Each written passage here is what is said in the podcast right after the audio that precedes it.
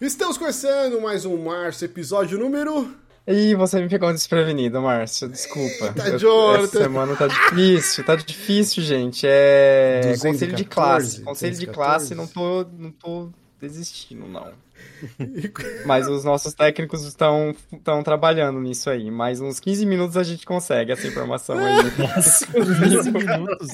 Enquanto o Jonathan tenta É pra descobrir. ter certeza. Vai ter que checar do de uma vez, né? Ele vai ter que fazer a fórmula de Bhaskara pra poder descobrir.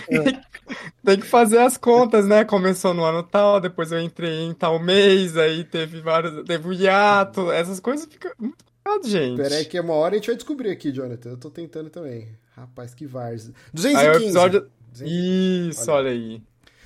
Estamos conhecendo mais um Márcio, episódio número 215. Eu sou o Márcio Barros aqui comigo. Ele, o maior fã de Zelda de todos os tempos, meu querido Jonathan. Não fala essas coisas, porque no- no- na última gravação que a gente teve uma coisa dessa, já teve a galera me, me difamando, falando que eu sou fake, que, que, eu, que eu fico só aparecendo, sou nintendista fake, essas coisas, e aí hoje vai ser, vai ser de novo. Que aí você vai falar, nossa, o maior fã de Zelda. Aí vai ter um monte de jogo que eu não joguei, que eu pulei. Ah, mas né? aqui na Então, lista também tem um monte que eu, que eu não joguei nem faço questão de jogar, mas a gente vai discutir aqui mais a fundo.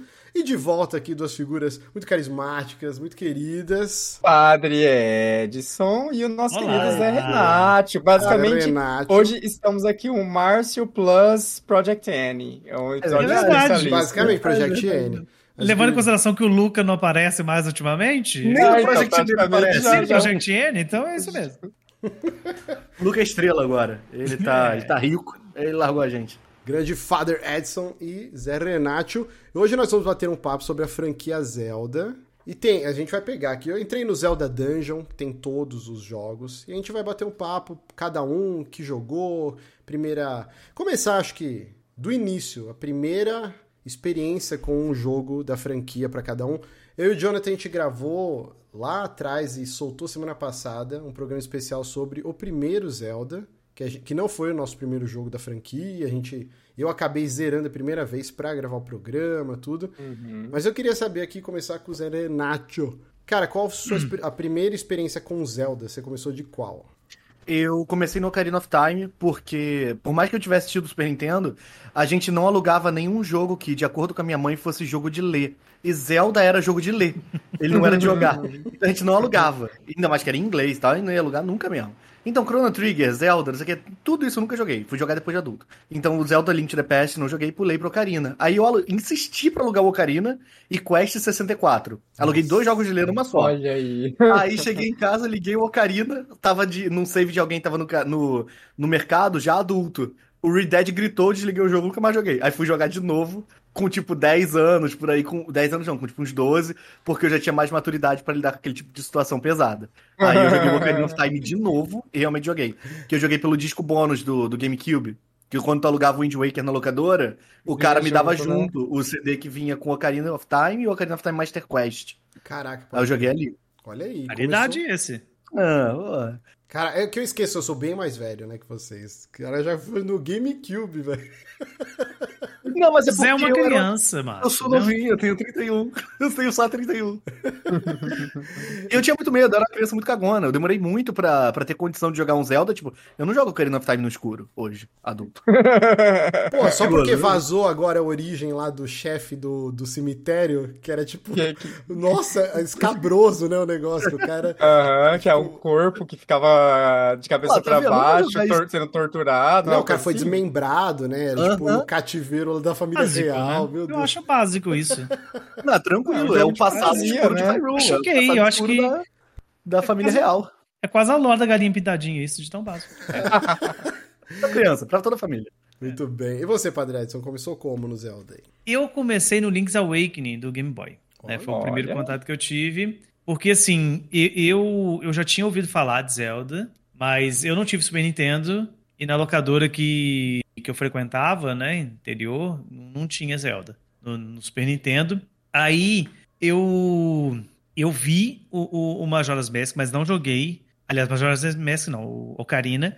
Eu vi ele na locadora numas férias que eu fui a São Paulo, na casa dos meus primos. E tentei alugar, não consegui. E eu fiquei com aquilo na cabeça, e nessa época eu já tinha leitura com de Nintendo World e tal, então via as coisas do Zelda, ficava doido pra jogar, mas não conseguia, porque nunca tinha vaga na locadora. E eu tinha acabado de ganhar o Game Boy de pouco. E o único jogo que eu tinha no Game Boy era o Pokémon Red. E eu lembro direitinho disso aqui.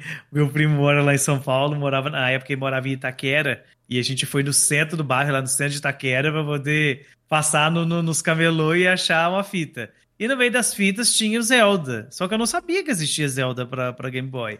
Na minha cabeça era só o Super Nintendo e o Nintendo 64. Eu falei, poxa, vou pegar e tal. E daí foi a experiência mais louca com o jogo, porque eu não imaginava que o Game Boy, tão simplesinho, tinha capacidade de fazer aquilo. Porque, tá, Pokémon é um jogo bem legal, mas é, é o, o Zelda é muito acima do Pokémon. É muito, mas muito em qualidade de tudo, assim, de enquanto você anda com os bonequinhos do Pokémon tudo arrastado, né?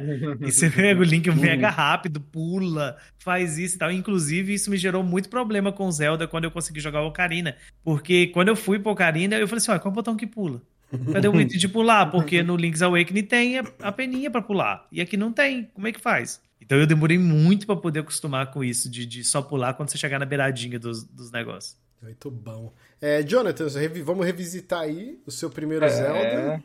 A gente, acho que a gente até comentou bem brevemente, né, lá no Save State do Zelda, mas no meu caso, o meu primeiro foi o Link's Awakening. Ah, mas eu devo dizer que foi. Oh, perdão, falei Link's Awakening, não. É o Link to the Past, desculpa. foi no Link eu to the Past. Eu tô feliz que alguém é, começou então, com o Link's Awakening eu, também. Não, hoje tá, tá, tá, ó, você vê o nível que tá a coisa.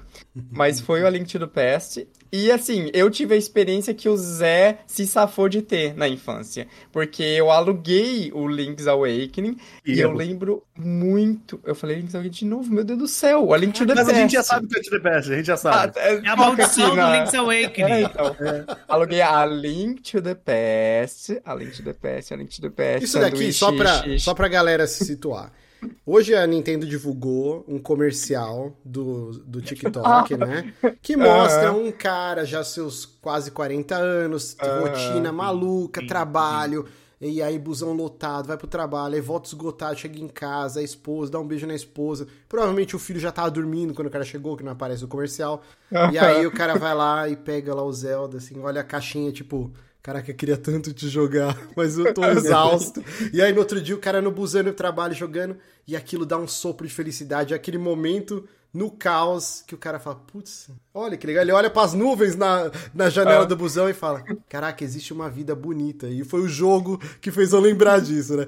E aí o Jonathan é isso, gente. Eu, todos Não, nós é. aqui, esgotados do trabalho, família, correria, e aí a gente fala Link's Awakening. Link's Awakening, exatamente. Mas, vou jogar verdade... Tears of the Kingdom na sexta e vou falar, opa, finalmente vou começar Tears of... É, Link's Awakening. Link's Awakening. Vou começar o Link's Awakening. Te salvei agora, mas, hein, Jonathan? É, então, mas enfim, voltando, eu tive a experiência de alugar o A Link to the Past para ah. o Super Nintendo e eu lembro muito bem que foi um final de semana em que eu joguei o começo do jogo umas cinco vezes seguidas. E hum. toda vez eu travava naquela bendita é porta que tem atrás do trono do castelo. É muito no começo do jogo, mas ah. eu não nunca que na minha cabeça de criança que eu entendia. E olha que tipo tem NPC que fala, mas né, naquela ah. época nada de inglês eu sabia e tal. E então, assim, eu jogava o começo, travava naquele. Não, não sabia que tinha passagem lá atrás do trono. E aí eu ficava andando os poucos andares que tinha daquele castelo. Indo, voltando, subia, descia, acabava a minha magia e voltava, subia lá de, pra cima. É, e cortava a graminha de novo. E eu fiquei nesse looping um tempão. E basicamente a minha, a minha experiência inicial com A Link to the Past foi essa. Foi de, tipo assim, jogar o começo do jogo e ficar travado. Foi só bem depois que aí com ciência de, do que era o jogo, o que era um Zelda, qual que é a estrutura do jogo, que aí eu fui rejogar e aí eu consegui realmente avançar no jogo e eventualmente terminar ele finalmente. Mas foi essa minha experiência de tipo assim, é, gente, eu tenho só seis anos, o que, que eu estou fazendo aqui? É aquele meme, assim, sabe? Não sei o que, que eu, Eu estou fazendo esse nesse meme. jogo. Sim. Foi basicamente isso. A, a Playtronic nunca localizou, né, o Link to the Past. Acho que não tinha legenda. Não, a fita Não até tinha. tem, tipo, eu tenho uma fita O que manual, ia ler o Ed. tal, encarte, não, Agora, o jogo não. O O jogo jogo não. Uhum. Ah, o elo com passado na Aliás, embalagem, tem... mas... Meu Deus. Tem algum jogo que a Playtonic localizou É, eu Acho acho que o não. jogo? Acho que não, né? É, acho Só a Tectoy que fazia isso. Era embalagem só, né? Então a, Uhum. a sina da tristeza do, do nintendista brasileiro já, já vem desde o início aqui. E você aí, ó, reclamando disso atualmente. Isso é antigo. É. São as Mas, tradições. mas os, os internautas vão traduzir o TikTok. Você viu a, a legenda maravilhosa? A- o Nossa, poder, que o poder fuse. é o Colocaram fusível. fusível. Os caras jogaram isso no Google Tradutor. Parabéns. Maravilhoso, maravilhoso. Nota A dó. Elden Ring foi assim também, não foi? A da Elden Ring oficial. Nossa, Chest era peito. baú. né? Era É, o peito era chest. baú. Colocaram o peito no negócio. Anel pristino. Muito bom. E pra finalizar esse bloquinho, a minha primeira experiência com Zelda foi o Link to the Past também, mas eu já tinha uns 13, 14 anos. Foi, foi antes do Ocarina, então eu já tinha uns 13 anos. E foi numa viagem de, de férias, assim, de verão, assim, final do ano. O irmão mais novo de um amigo meu, ele levou o Super Nintendo, porque a gente ia passar, sei lá, um mês e meio lá na praia. E aí levou os pernéis e uma porrada de cartucho. E aí um deles era o Link to the Past, que eu não lembro como ele conseguiu, tipo, escambo de colégio, né? Tipo, ah, te dou o Super Mario, sei lá. Só que essa fita, ela tava com mau contato na bateria. E aí a gente jogava, tipo, molecada, cada um, tipo, dando um palpite, por isso que a gente conseguiu avançar, tipo, ah, empurra o, o negócio atrás do trono, vai abrir a sala e tal.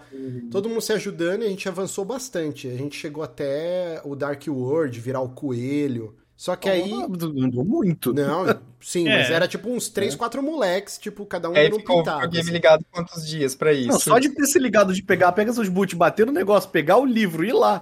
Pra mim, Então. isso daí já é fora Sim, do normal. sim. E, só que tinha um porém, a gente tinha que desligar o videogame. Geralmente, assim, a gente começava a jogar, acordar, tomar café, ia pra praia, e aí começava a jogar. E aí a mãe dele, que sei lá, queria assistir novela, alguma coisa assim, a gente tinha que desligar o Super Nintendo. E aí já era, não tinha save. E aí Uhum. chegou o momento que a gente tava muito pró de chegar no Dark World, tipo, de vendado. assim. Até que depois de trocentas vezes, acho que o pai dele abriu o cartucho, soldou lá, era um pingo de solda que faltava, porque eram uns bracinhos, eram uns bracinhos bem fininho que segurava a bateria, né, o encaixe dela.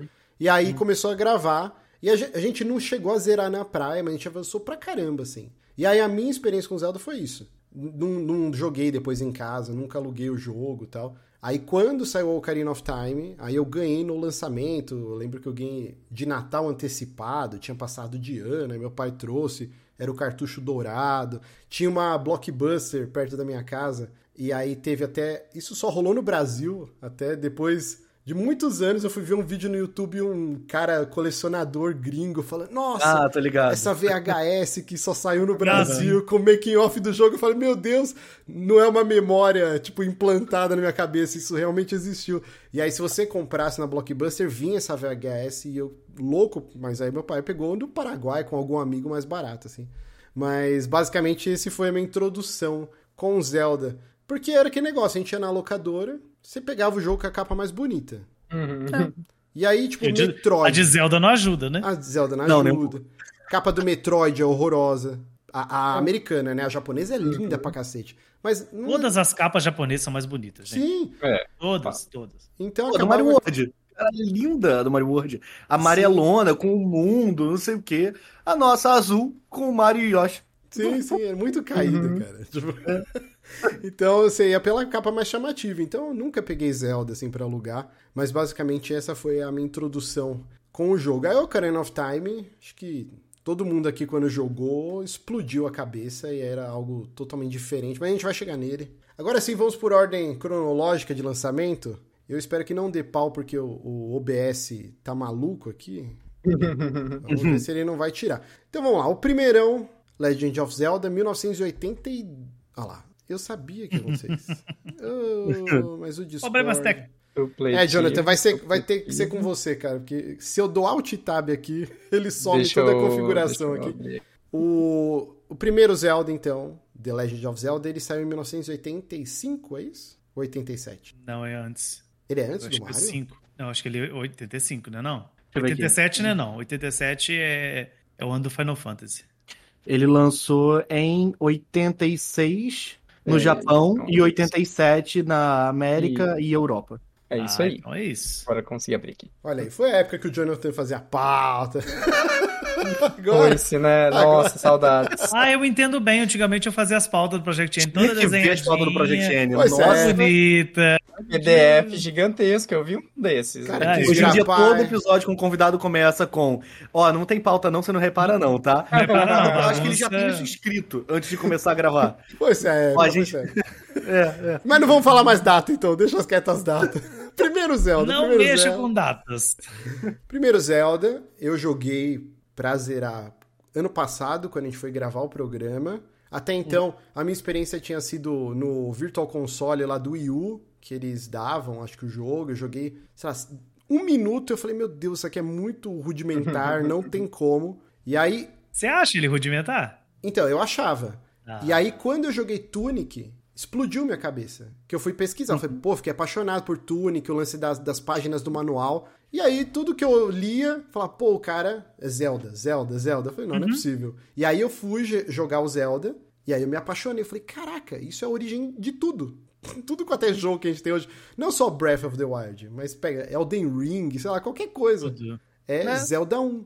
É. Uhum. E aí eu me apaixonei pelo jogo e falei, caraca, isso é muito incrível, muito à frente do tempo, assim. O meu problema com ele não é nem dele ser rudimentar, sabe? O meu problema com ele é que eu acho que o nível de dificuldade dele é elevado. Sim. É muito grande. Sim. Uhum. Sabe? É, tem, tem inimigos ali que, que, tipo assim. Que não dá pra você fazer muita coisa. É habilidade pura, porque o Link não fica mais forte, né? Você só ganha mais coração, no caso. Eu acho que não é nem por isso também, porque o jogo também não te diz nada, literalmente nada. Você tem que queimar Mas uma aí- árvore. É uma Não, árvore no é- meio Mas da aí entra. Mas aí a gente tem a falou. questão da experiência que, que a gente até teve, né? Rejogando, é, jogando ele de fato recentemente, que é ele é um jogo pensado pra você jogar com o manual do lado. Isso. E o manual, obviamente, que ainda vai ter um monte de coisa obscura, um monte de coisa que não tá lá e tudo mais, mas ele te dá um guia muito bom, pelo menos pros momentos iniciais, pras primeiras dungeons, pro começo que você precisa saber. O manual né, vem um- com mapa, só isso já é muita coisa. Ah, eu joguei com. Eu zerei em live ele pelo Switch e eu zerei no 3DS, pelo Uhum. Virtual Console. As duas vezes eu tive que fazer tudo com detonado. Eu não fazia Mas é ideia de complicado. pra onde ia. É, não, tem- não tem como, assim. O Eu- mapa, se eu não tô enganado, o mapa ele coloca pelo menos uma ordem nas dungeons, pra poder dar uma facilitada. Aham. Eu- Não, só as ele- primeiras. É, As acho que As é quatro primeiras, né? primeiras, assim, uma coisa assim. É, e mesmo no jogo, no manual, eu também eu joguei usando o site Zelda Dungeon, né? Que acho que é o Uhum. site mais completo sobre Zelda, né? E também com o manual que eu baixei em PDF, o manual original do jogo. E aí, realmente, as quatro primeiras dungeons, ele meio que te indica lá pra você fazer essa ordem, depois vai a revelia. E até o mapa do manual tem. É só um miolo dele, né? O resto é tudo quadradinho branco, que era pra você, você mesmo né? desenhando, assim, né? Tipo, com a caneta, colocar aqui tem tal coisa. E, Faz e é parte da engra- experiência, né? Sim, fazia parte disso. O manual era muito importante. Você pega, sei lá, acho que era o Monkey Island, eu não lembro qual Adventure, que tinha um, um- tipo um disco de telefone que tinha uma parte do jogo que tinha um enigma lá que era randômico. E aí, quem tinha o jogo pirata não conseguia avançar. Porque ele falava, ah, gira, não sei o que. Aí você tinha que fazer um negócio pra descobrir qual era o enigma, o símbolo que você tinha que colocar no manual do jogo pra conseguir Uhum. avançar. Ou no Metal Gear 1, né? Que do codec da Meryl, né? Ele tá na caixinha do jogo. E Uhum. aí, se você tava com a cópia pirata, sei lá, que era bem comum, todo mundo PlayStation 1, você não sabia o que fazer. Aí você tinha que comprar gamers lá na banca que os caras falavam, ah, é 157 Foi o meu alguma caso. coisa, frequência. É o caso de todo mundo. O Kingdom Hearts 2, quando eu comprei em japonês, o cara do camelô indicou. Ele falou: naquela banca ali já tem um detonado, pode comprar ali, que já, já saiu daqui. Porra, mas japonês você Hearts 2 pediu também, né? Não, porque o cara sabia que o pessoal ia comprar o 2 em japonês, que eu tava todo mundo desesperado pra jogar. Aí ele, ó, já saiu o detonado ali, pode ali pegar.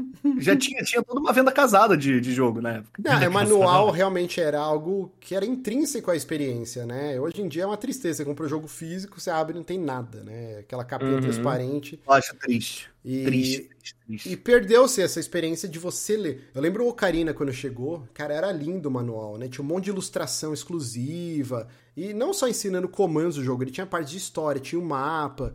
Era um negócio. Era igual quando a gente. Vocês são mais novos, mas vocês pegaram a época de CD, né?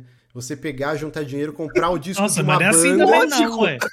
Não, assim, é que é quase 10 anos, eu vou fazer 40 agora mês que vem. É quase 10 Não, anos. mas não, não, não, gente, eu mas tenho- calma também. Eu tenho 35, não é tanta Ah, então não é diferença tanta assim, não. diferença. Mas eu lembro que, assim, parte de você comprar o disco de uma banda era ir no ônibus na volta, lendo o encarte, O encarte, né? Aham. lendo a letra das músicas, imaginando como será que é essa música? Tipo, e aí quando Pô, fazia o do parte, né? Pokémon, cara. O do Pokémon vinha com pôster com 150 Pokémon. Sim. O, o encarte, o meu era falso. Eu, eu nunca tive encarte. Aí fico eu hoje Tururu. pensando aí. É, não, é Musiquinha difícil. triste do Naruto agora. Mas então foi uma experiência sensacional, cara, jogar o primeiro Zelda. E realmente, eu só zerei por conta do. Da, porque tem duas versões, né, na, na eShop, né? Quer dizer, na eShop não. No, No no aplicativo, Online, no né? Switch Online. É, Switch Online. Que é aquela versão for dummies, que já vem já com poder, Hum, tem- espada, não sei o quê. Foi nessa que eu joguei e o save state comia solto. Tipo, eu entrava na dungeon, Ah. um Ah, save, save state. state, cara, save state não, não tem nem como você não usar. Save State faz parte. Na Save É. State não, não, nem uso Save State. Eu uso outro, Rewind. O- o- é isso, É, máquina do exatamente. tempo. Melhor. Máquina do tempo. Eu falei lá no nosso programa que o meu é, é o Link é o herói do time mesmo. É. o herói do tempo, porque ele fica Inclusive, voltando no tempo a cada erro. Deu of erro, ele morreu, voltou um Inclusive, fico muito triste no, no Nintendo Switch Online que o simplesmente o, o 64 não tem rewind. Aham, eu acho criminoso. Alô, Nintendo. Pô, que absurdo. Mas é, para finalizar do, do primeiro Zelda, né? Eu acho que o manual, além de te guiar pelo jogo, você aprender que a moitinha, você tacava fogo, podia ter alguém embaixo, todas essas dicas, era até como os gráficos eram extremamente rudimentares, Rudimentares, né? né? Era até pra você imaginar, tipo, você via a ilustração daquele inimigo, do dragão, sei lá, da aranha, e você Uhum. fala, caraca, isso aqui é assustador. E aí no jogo era tipo um bagulho tenebroso. Aham. então te ajudava Uhum. até a entrar, né, na, é, na imersão, assim. E então foi uma experiência muito sensacional ter jogado o Zelda 1 ano passado e mudou muito o meu conceito que a primeira vez eu não consegui ficar um minuto jogando ele. Mas todo mundo aqui zerou, então. Sim. E, tem o carimbou no... Como que chamava? Que- Na carteirinha gamer ou o Currículo quê? gamer. Como que é que aquele doido lá falava? Carte... Era carteirinha gamer. gamer. né? Seria Gamer, gamer, isso mesmo. É ridículo assim mesmo. Você não tá. Não tá é, É tão ridículo assim que eu não tava nem conseguindo entender. Ah, Mas vamos lá. Zelda 2. Link Vai, padre, mente. Mente, padre, vem. Gente, o quê? Eu zerei o Zelda 2. Não é mentiroso. possível. Olha. Não é possível. Pecado, hein, padre? Ai, ai, cadê? Deixa eu abrir meu É Twitter aquele aqui, jogo que o Shadow of the Colossus copiou? o Desse começo é inacreditável, cara. Meu Deus do céu, é, é cópia total. Mas eu tentei jogar semana passada. E... Cara, eu acho muito difícil, eu acho muito capenga. Não dá. Zelda 1 é uma coisa, esse aí eu não. Não, ele é Tem difícil. Ele é É difícil. muito só, só que o Zelda 2, gente, ele tem uma questão que as pessoas não falam. Ele é complicado, é, ele é estranho, é. Só que depois que você pega o timing dele, ele não é, ele não é tão difícil. Ele tem boss, algumas lutas de boss complicadas. Isso aí tem mesmo. Igual você lutar contra o Dark Link nele, é insuportável. Assim, é muito chato. Se você acha ele chato no Ocarina of Time, é porque você não jogou contra ele no, no Zelda 2. Porque ele é chato, chato com pressão. Mas depois que você acostuma, é, é, é legal, é divertido. Ele só destoa, porque ele pega aquela coisa de você ter MP, de você poder usar magia, né? Tem E- level, né? Não Tem level. Uhum. Então, assim, você tem que. Ele literalmente é um RPG, entre aspas, onde você tem que ficar grindando. Antes de você avançar, não adianta você querer fazer igual um Zelda, outro Zelda qualquer, que você vai pegar aquele item e você vai conseguir passar da próxima fase. Não vai. Você vai precisar dar um grind primeiro ali, passar, enfrentar alguns inimigos, derrotar, ganhar level pra poder subir e seguir em frente. Entendeu? Uhum. É, eu, Então, eu, esse que é o chato dele. eu pretendo jogar ele, eu só não vou pegar agora porque eu tô totalmente no frenesi do Tears of the Kingdom e tal. Não, É, não sem quis tempo. pegar nem o Jedi Survivor, que é um jogo que eu tava super aguardando. Quero me manter puro pra só jogar Zelda agora. Mas Zelda 2 é um, é um jogo que eu quero, sim, aos trancos e barrancos, com save state comendo solto. Eu vou zerar, vou conseguir. Eu tenho muita curiosidade, porque assim, é, embora tenha essa vibe de ovelha negra, ou, ou pelo menos assim, né, o CDI tá lá no cantinho dele, mas enfim, dá Na a gente finge franquia principal da É, Nintendo seria o Filho- a Ovelha Negra, mas ele é um jogo absurdamente é, influenciador de outras coisas, que, por exemplo, a galera do Shovel Knight fala que ele é uma das grandes inspirações, tem um monte de desenvolvedores indies que fizeram títulos muito bons, muito absurdos, que fala justamente dele, sabe? Então eu tenho bastante curiosidade, até pelo, pelo modo do combate dele, pela estrutura diferente, né? E, e querendo ou não, é, eventualmente isso vai se tornar um problema, né, para a série Zelda, que é se prender a uma estrutura muito fixa, né? E no caso aqui é o, a galera, o time deles experimentando uma coisa muito diferente, né? É, que eu acho válido, eu acho legal. Eu até queria que, por exemplo, a gente tivesse outros spin-offs de Zelda, umas coisas mais diferentes ainda é, entre os lançamentos principais, né? Mas isso a gente chega lá também. É, isso que você falou é bem interessante. Na época, quem jogou o Link's Adventure, eu não sei se ele foi tão é, disruptor, porque não É o tinha jogo, o né? que. Não É, tinha, não tinha o padrão, né? the Past, não tinha um Uhum. padrão. A franquia ainda não era gigantesca desse jeito. Então, e ele é um dos jogos mais vendidos do NES. E ele Uhum. foi super aclamado e tal. E, e esse lance de ser difícil, o pessoal já estava acostumado. Olha aí, hein? Caraca, a insegurança, mané. Só falei, padre. Toma Não essa não. carteirada aí, ó. Ah, É. ah, aqui, ó, zeradíssimo, viu? Entendi Ah. o gamer dele. Pelo amor de Minha- Deus. Minha padre. carteirinha gamer, tá? É, carimbou agora, carimbou. E assim, o, o Shovel Knight tem uma influência gigante, mas ainda é uma mistureira, né? O mapa dele, o Overworld, é Mario 3, é tudo misturado. É. Mas um jogo que fez, do mesmo jeito que o Tunic falou, caraca, eu preciso jogar Zelda 1, um jogo que eu amei de paixão, que eu zerei, eu falei, agora eu preciso, em algum momento, jogar Zelda 2. É o Infernax, que ele tava até Ah, no Game Pass um uhum. tempo Eu, atrás. eu, eu não joguei, muito todo legal. mundo fala nele, mas eu não joguei. É fantástico. O Infernax é maravilhoso. Eu não mexo com o inferno, né? Não, mas você É vai destruir o inferno. Aí você fala. Ah. É igual o Doom, padre. Eu tô fazendo o teu trabalho, pô. É, pô. Ah, não, eu joguei sim, agora que eu tô vendo qual que é. Eu joguei só um comecinho. É, muito É legal bom. mesmo. E aí ele é total inspiração do Zelda 2, né? Então. E assim, eu queria saber. depo- ainda nunca estudei a fundo e quando. Sei lá, se um dia a gente for gravar alguma coisa sobre Zelda 2, eu for zerar, eu vou tentar ir atrás. Mas eu acho que deve ter tido muita influência de Dragon Quest, de Final Fantasy 1, o lance do. Eu acho que teve. do Principalmente mapa. Dragon Quest. É, e eles tentaram, né? E aí depois, em algum, de alguma maneira, falou, ok, vamos. Aí já vai pro Link to Voltar, the né? Past, né? Antes do Link Já. É. Aham, em 91 é o Li- a Link to the Zelda Past. 3. Zelda 3. Agora, você sabe uma coisa que é legal nele? Mesmo pra quem quer emular um RPG, eu acho que. Eu, eu, eu não lembro. Final Fantasy 1 eu tenho certeza que não, porque eu tô jogando ele agora, mas o primeiro Dragon Quest eu não joguei. Mas eu acho que não tem isso, não. Ele não tem encontro aleatório, você sabe, né? É, os bichos estão no mapa. Os bichos estão no mapa. Ah, você sim, começa sim. a andar, o Ah. bicho aparece. Então, tem hora que aparece dois, três bichos, você pode escolher qual deles você vai enfrentar. Então, não é encontro aleatório. É, claro, aí quando na verdade, quando você encontra um bicho, você está entrando num cenário e no cenário vai ter aquele tipo de bicho. Uhum. Então, é, você consegue depois acostumar com, com a silhueta do bicho. Fala, olha, esse aqui é o tipo de bicho que eu tô procurando, porque ele dá esse tipo de item, dá esse tanto de experiência. Então, isso é legal, sabe? É, é bem. Acho que é bem à frente, porque eu não tenho certeza, mas eu acho que o Dragon Quest também não faz isso.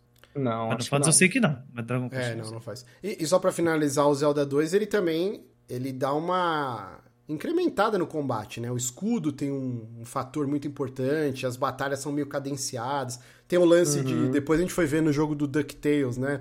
De, e Shovel Knight, depois Uhum. trouxe isso de você usar a espada como um pogobol, sei lá, tipo. Sim, sim. É, o golpe mais Você maneiro do Link do Smash Bros. de 64. É. Eu achava muito maneiro o Link pular com a espada pra baixo e não fazia ideia de onde veio aquilo. Dele cair com a espada. Eu Uhum. Sim, E ele tem também a questão da, da, da espada, né? De você estar com o life cheio e você conseguir atirar. É, mas isso já Desde o tinha início. no primeiro. Não, eu sei, né? mas é desde o início, né? Nesse Ah, tá. aqui. Você começa com isso já. É que ele é uma continuação direta do 1, eu não lembro agora. É o mesmo nível. Ixi, aí agora a gente vai entrar Não, não, em timeline é- de Zelda. Não, não vamos entrar nessa parte porque realmente. Não. Mas assim, ele já começa com a Master Sword, tem até uma historinha no manual Acho que da não tem Impa, Master né?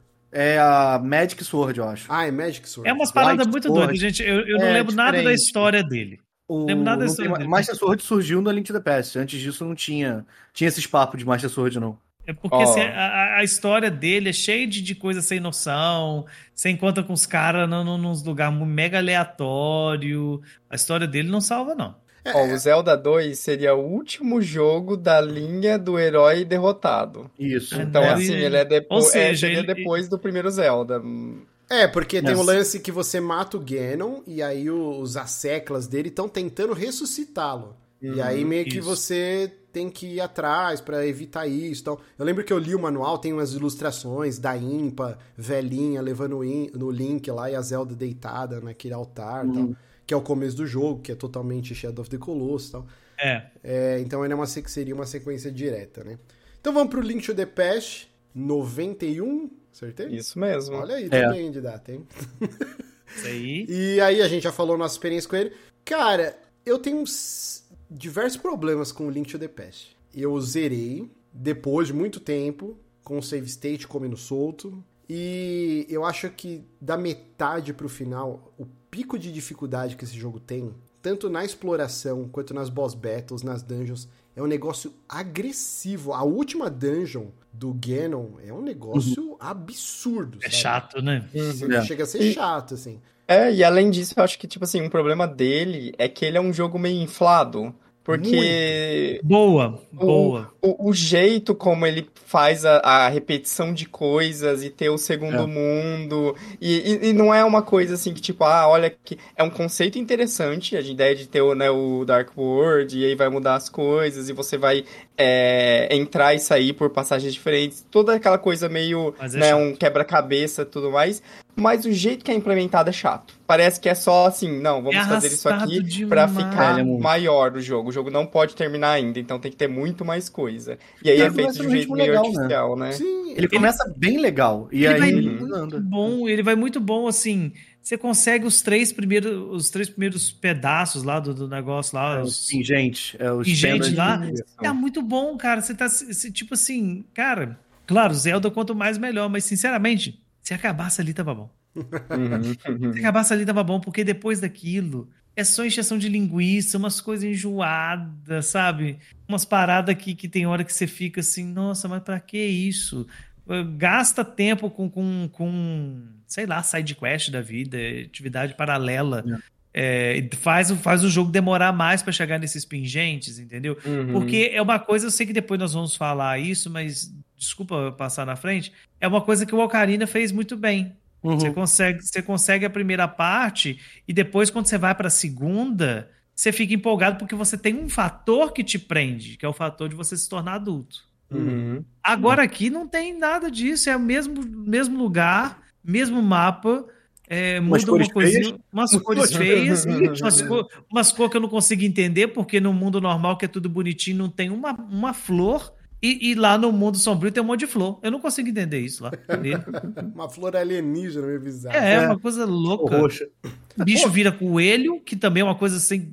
Vocês tiraram um peso do meu peito. Eu achei que ia se- ia ser execrado aqui. Mas então todo mundo concorda, assim, que o jogo começa muito bem, o ritmo sensacional. E depois ele acaba ficando enfadonho. E me parece muito um jogo, assim, pra. Ah, o moleque vai ganhar isso de Natal, de aniversário, e ele vai ficar meses jogando só isso. então a É, gente tem que. total. Não, pra época, devia ser fantástico.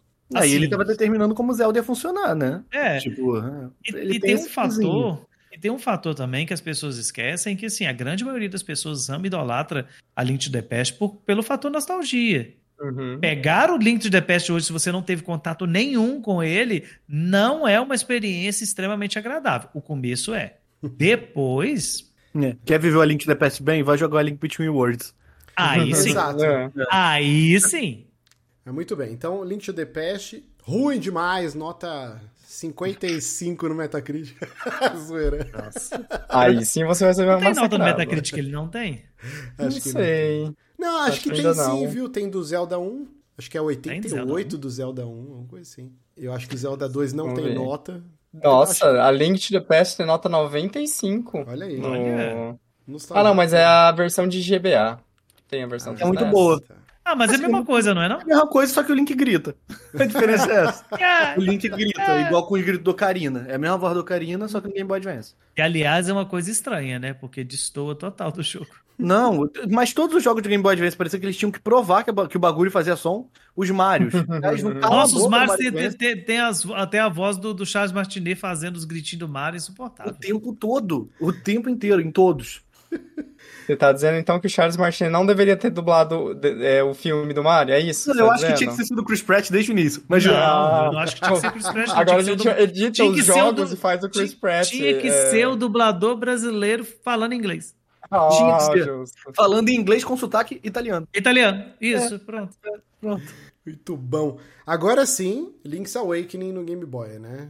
Que- Dois anos depois. Dois anos E depois. assim, no final das contas, a, a gente tem esse sentimento do Link the Past de ele ter estabelecido as regras do Zelda e tudo, mas lá ainda era muito solto. Na real, o Link's Awakening foi de fato o primeiro jogo de ter mais a formulinha de fato do Zelda. Essa coisa de, ah, você vai ter uma dungeon onde você vai achar o item, aí esse item você vai utilizar na dungeon para resolver ela, o boss você possivelmente vai utilizar esse item para derrotar o boss, e aí eventualmente esse item vai abrir mais coisas no mapa. E aí você vai repetir isso em diversas dungeons, né? É, andando no mapa, voltando, indo e voltando, fazendo as questzinhas e tudo mais.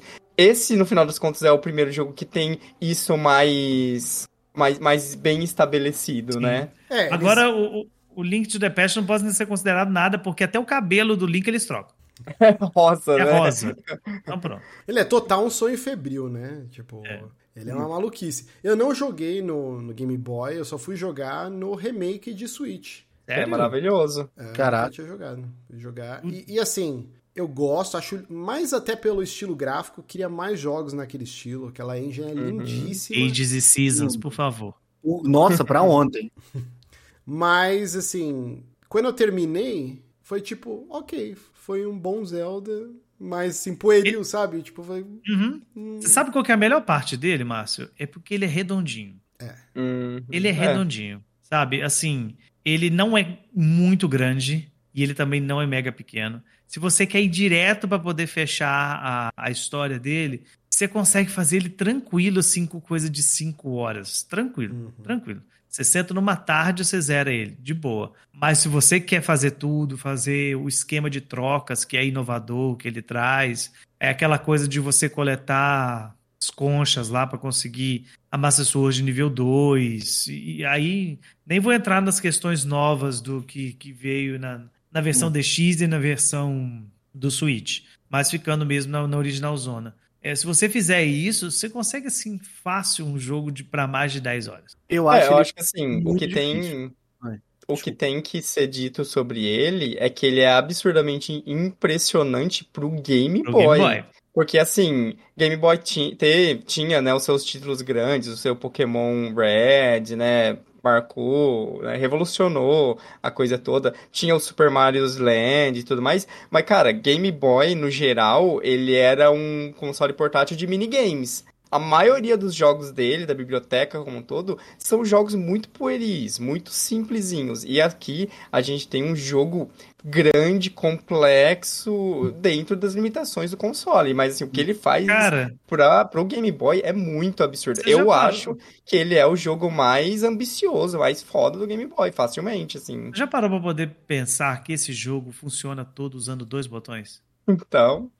A e P. Só isso. Uhum. É, tem o Start Select, mas assim, o Start que você ainda usa. Select, pouco. Mas, cara, dois botões. É impressionante. É impressionante ele fazer isso. Então, assim. Eu vi um cara falando uma vez um bagulho sobre o lance do sucesso dos portáteis da Nintendo em comparação com, por exemplo, o PSP. Que o PSP ele fazia versões portáteis de jogos que tinham no PlayStation 2. E que a Nintendo, aí o cara cita o Link's Awakening como exemplo. Que o Link's Awakening ele não é Link the Past portátil. Ele é um novo Zelda que tá num portátil e ponto. Ela não fazia uma versão resumida. Não, tá, era foi um pensado pra ser. tempo, não sei o quê. Tanto que tem o Kirby, tem o Chain Chomp, tem os Uhum. bichos do Mario, que eles estavam zoando ali. Mas o, o jogo em si, o Miniscap, os, os jogos de Zelda de portátil, não, não deixa. Não, ah, são jogos não é completos. desmerecido perto de, de Zelda 2D padrão ou Zelda 3D às vezes. Mas, o, o- Zé, isso, isso foi por conta da decisão do, do Link's Awakening, porque quando ele foi Aham. começar a desenvolver, ele foi pensado para ser uma versão do Link to the Past. Uhum. A Miyamoto gostou.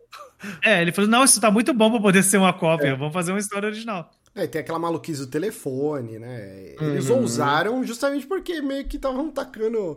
Ah, Os personagens Tava mais livre, né? Ah, os, deixa os meninos brincar aí, Deixa tá os fazendo um meninos joguinho de. Game Boy. Não, foi, foi, foi full experimental aquilo ali, É. cara. Fora que depois da versão DX, né? Que foi do Game Boy Color, você tem a compatibilidade com Game Boy Câmera, com Game Boy Printer. Verdade. Cara, sabe? Total doideira playground. total.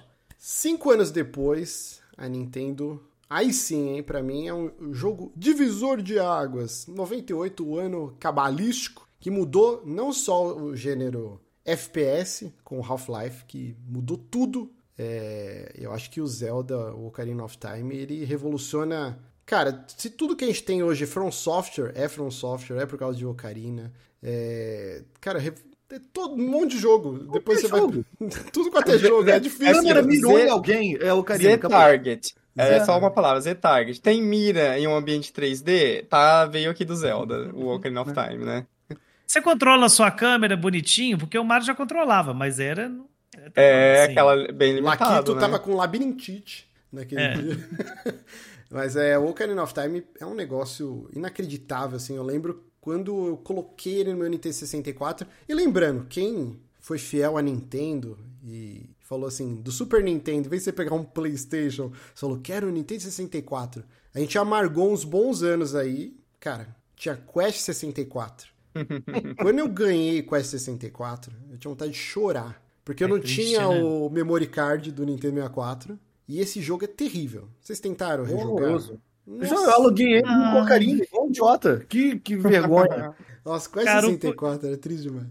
Ele era bonitinho, né? Ah, sim. Foi por isso que eu aluguei, foi assim que Era- ganhou. Tava na Nintendo World, o jogo ele a caixa era bonitinha. bonitinho, Ele tem aquele. Assim, eu, eu tenho vontade de voltar nele. Se bem que eles podiam colocar ele no NSO, né? Porque é de qual desenvolvedora? THQ. Ah, ele dá THQ. Não é à toa que falou Aham. essa desgraça. Então, nem sei quem vai ter os direitos disso agora, né? Não Pois sei se é, podia com- colocar, porque é um tipo de jogo que dá pra você talvez dar uma chance hoje, talvez com a cabeça boa, sabendo ler inglês, talvez ele seja um joguinho legal. Cara, eu tentei, inclusive, mandar um abraço pro ouvinte Carlos Corona. Ele me presenteou com um cartucho do Nintendo 64, do Quest e tal. E eu fui tentar jogar um tempo atrás em emulador e, meu Deus, cara, esse jogo já era complicado na época, ele envelheceu muito mal. E a história dele é qualquer coisa, ele é um jogo extremamente bugado, com- de colisão. Ele é muito difícil, o combate dele, assim. Porque ele O era um Quest- combate meio Parasite Eve, né? Você tinha É. aquela redoma,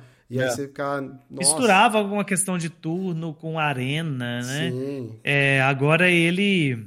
O Quest 64, sempre que fala nele, eu não sei porquê, eu acho que o estilo gráfico dele sempre me vem na cabeça aquele jogo do Doraemon também. que Eu ia tinha. falar do Doraemon por causa disso, é Uhum. muito parecido. É sempre, é, É, sempre fala Quest 64, vem o Doraemon na minha cabeça, e falo assim, que são jogos assim, bonitos, mas não quer dizer que são bons jogos. É jogo outro de que- locadora. Jogo de É, locadora. outro que entra nessa lista é aquele Bomberman também, que é. Que Hero. tem uma pegada. Isso, Bomberman Hero. Porra, eu Tem adorava pegada- esse. Que era Eu tipo o alugava Mario um- 64 do É, de Bomberman. né? Bomberman. É, o Chameleon Twist eu alugava também, porque era a mesma vibe. Também. Era bonito da a mãozinha, a luvinha. É, o Glover. Glover. Gambara É, e Goemon, esse era fantástico. Glover É. dá medo, cara. Glover dá medo, porque Ah, você começa Bucky o jogo. aqui, Blumble.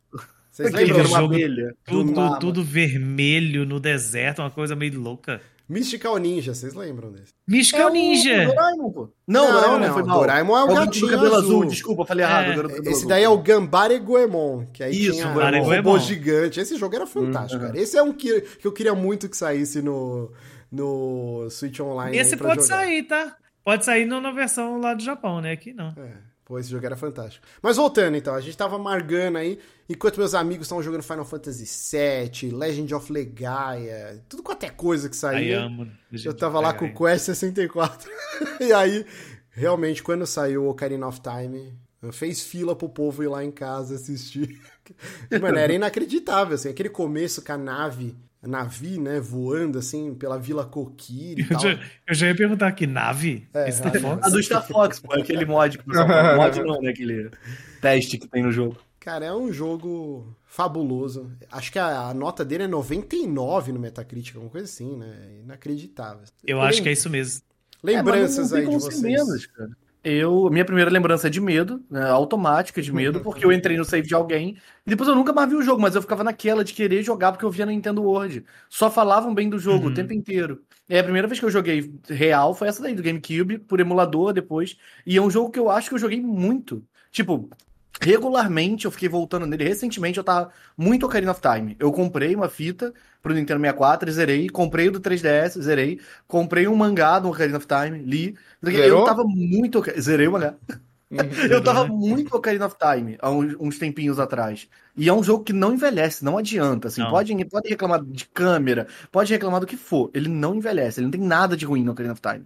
Agora, nada, eu nada, acho que todo mundo teve essa experiência, Zé, de pegar save dos outros. Eu lembro que a primeira vez também É, que, eu, que, que eu né? joguei, a primeira vez que eu peguei esse, o, o Ocarina, é, eu lembro que estava salvo na porta do castelo do Geno, já para poder Uhum. ir para a última batalha. Então eu fiquei assim, nossa, mas assim e tal. Aí eu fui, fui ver aquela, essa questão da praça também, né, dos bichos sair correndo, morrendo de medo daquilo, é normal.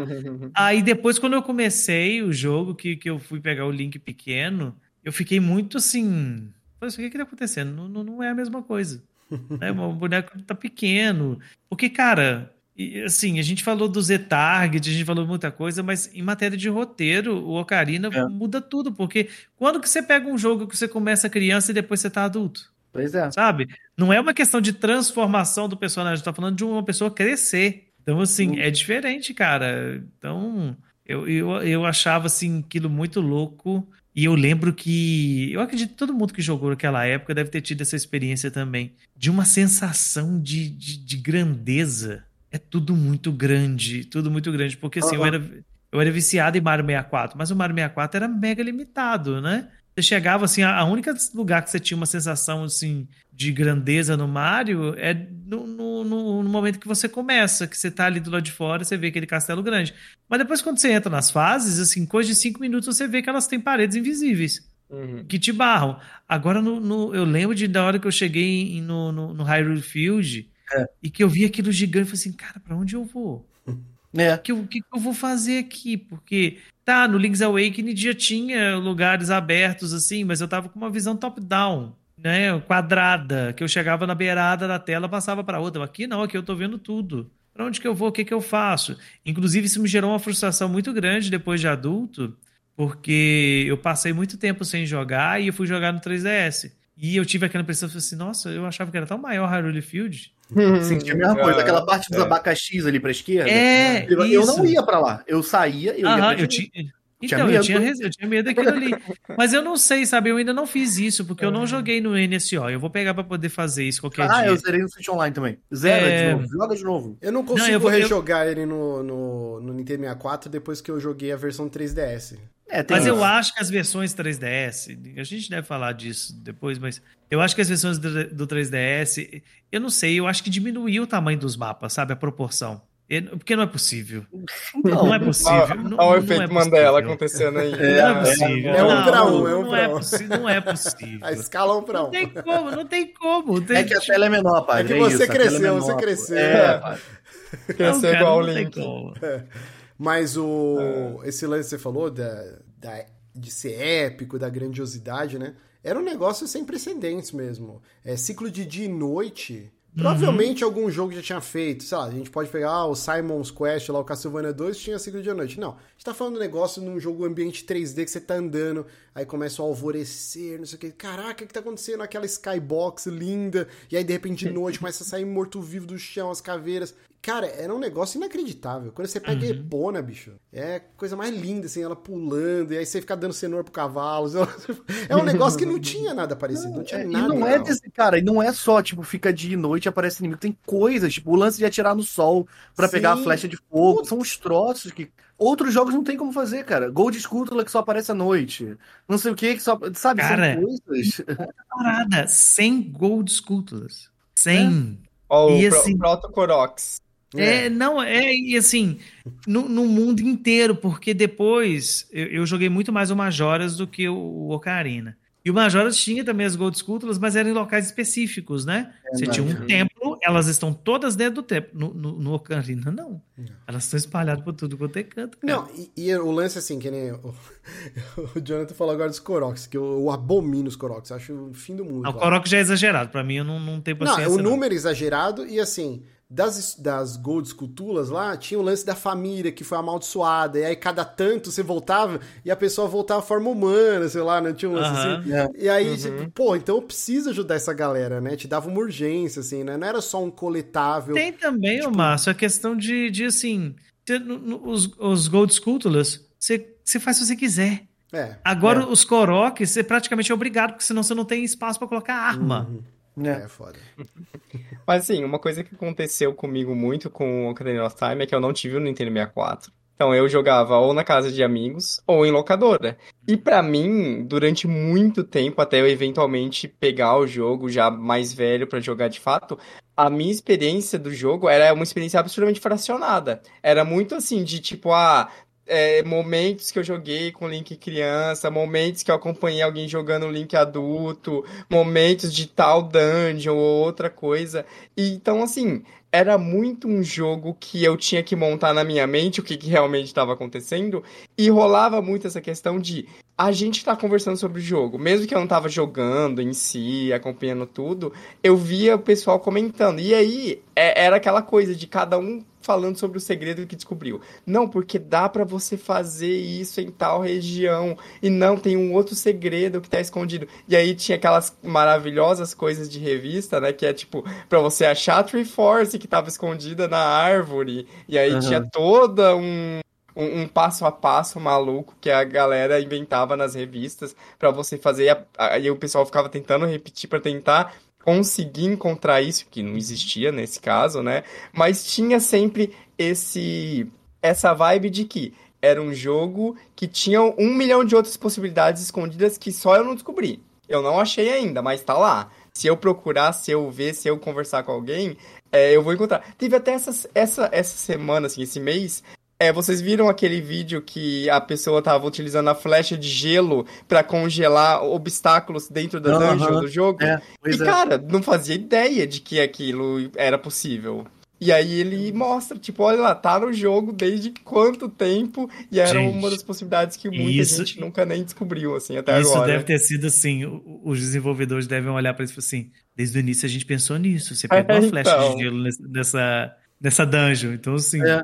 Você não- E é um lugar difícil de passar, é ruim de passar é ali mesmo.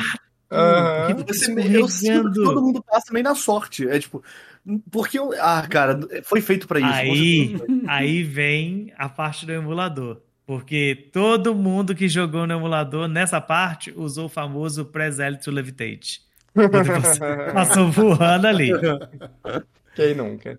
Não, mas você tá falando de coisas assim. De coisas extras que esse jogo tinha também. Pescaria dele. Puta, eu gastei horas e horas pescando, que era muito divertido. É, eu lembro que a Nintendo World fazia umas matérias, tipo, ah, toque o tema dos Simpsons na Sim. Ocarina. Tipo, aí eles viam que as Ah. partituras. Tinha muito, matéria muito. inteira com isso. Era uma matéria enorme, com Sim. várias coisas. Do Donkey Kong, do, do- tudo, tudo, tudo. E eu ficava lá, era, era muito legal, cara. Eu, eu, nessa época, eu tocava em banda, né? Então eu toquei muita música, tipo assim, de, de, de ver qual que era cada nota e deixar ano- anotar no papel pra poder ver. Tipo assim, como é que toca tal música, tal dobrado que eu tocava na banda pra tocar na Ocarina. Não, mas é, é um jogo muito rico mesmo. E a quest de você fazer a, a espada dos Goron, né? Que ela quebrava, aí você fazia a que não vai quebrar. Tem um monte de coisinhas, assim, que são extras ou não tão extras. É um jogo riquíssimo, assim. E realmente merece aí o seu lugar no Olimpo dos games. Aí, dois anos depois, sai Majora's Mask. E É outro jogo incrível. É um dos meus favoritos. Nossa, Meu Mas- Zelda favorito de todos os tempos. não dá. Vou dizer também, eu sei da importância do Ocarina, o Ocarina é absurdo, Uhum. é revolucionário, mas eu tenho um carinho maior pelo, pelo Majoras. Eu também, muito diferente maior. ele é, o quão único, o quão ele brinca com a ideia que, obviamente, isso traz problemas, né? Aquela coisa do, do ciclo, e aí você tem que repetir as coisas, e aí Ah, no isso começo bom. é um inferno porque você não sabe, você não sabe o que tem que fazer, não vai dar tempo de fazer as coisas, né? Então você tem que ficar batendo a cabeça, mas a ideia, o jeito que ele executa, o conceito e to, como ele brinca com uma versão mais darks de Hyrule, né? E com um monte de outros elementos, cara, ele é muito bom, ele é um jogo muito, Muito. legal, muito único. A questão das máscaras e o modo como isso cada máscara traz um elemento de gameplay único, né? E aí você tem as máscaras mais principais que você vai utilizar na, na sua resolução de puzzle e um monte de máscara extra que você pode coletar, que você pode ir atrás. É um jogo muito bom, é um jogo muito divertido. Eu me sinto Agora mal, seja- porque... Seja o chato, Márcio. Não, Você não, tá não é aí. nem se- questão de ser se- chato. É, quando ele saiu, eu já tava mais PC gamer, né? 2000 é, foi o auge, tipo, quer dizer, o início do auge de Counter-Strike, Lan Houses. é, eu já tava jogando outras coisas, tipo Half-Life. Eu já tinha virado totalmente PC gamer e o meu Nintendo 64 tava totalmente encostado. E pra você poder jogar o Majora's Mask, você tinha que ter o cartucho de expansão do Nintendo Aham. 64. Então, eu, eu cheguei a jogar um pouquinho na casa de amigos, mas eu nunca aluguei. E aí eu fui jogar um tempão depois em emulador e não, não clicou. Não clicou. E aí eu peguei a- o do 3DS, o remake, e até recente, assim, eu, eu tinha ido viajar, tal, tal, num sítio. E aí eu peguei, sentei lá na rede, eu falei, agora vai ser a hora, eu vou jogar esse jogo. E eu dormi, cara. Tipo, e eu falei assim, Tá maluco. não, não, não clicou, sabe? Algum momento eu vou parar e eu vou pegar. Não, eu preciso jogar esse jogo. Não é possível que todo mundo fala que ele é fantástico, que é um dos melhores Zelda, tal, tal, tal. E só comigo que esse jogo não, não, não clica, assim, sabe? Em algum momento eu vou sentar e talvez eu goste pra caramba. Mas até hoje não aconteceu. Eu, queria preciso muito falar gostar. duas coisinhas. Duas palavrinhas. né, palavrinha- palavras compostas.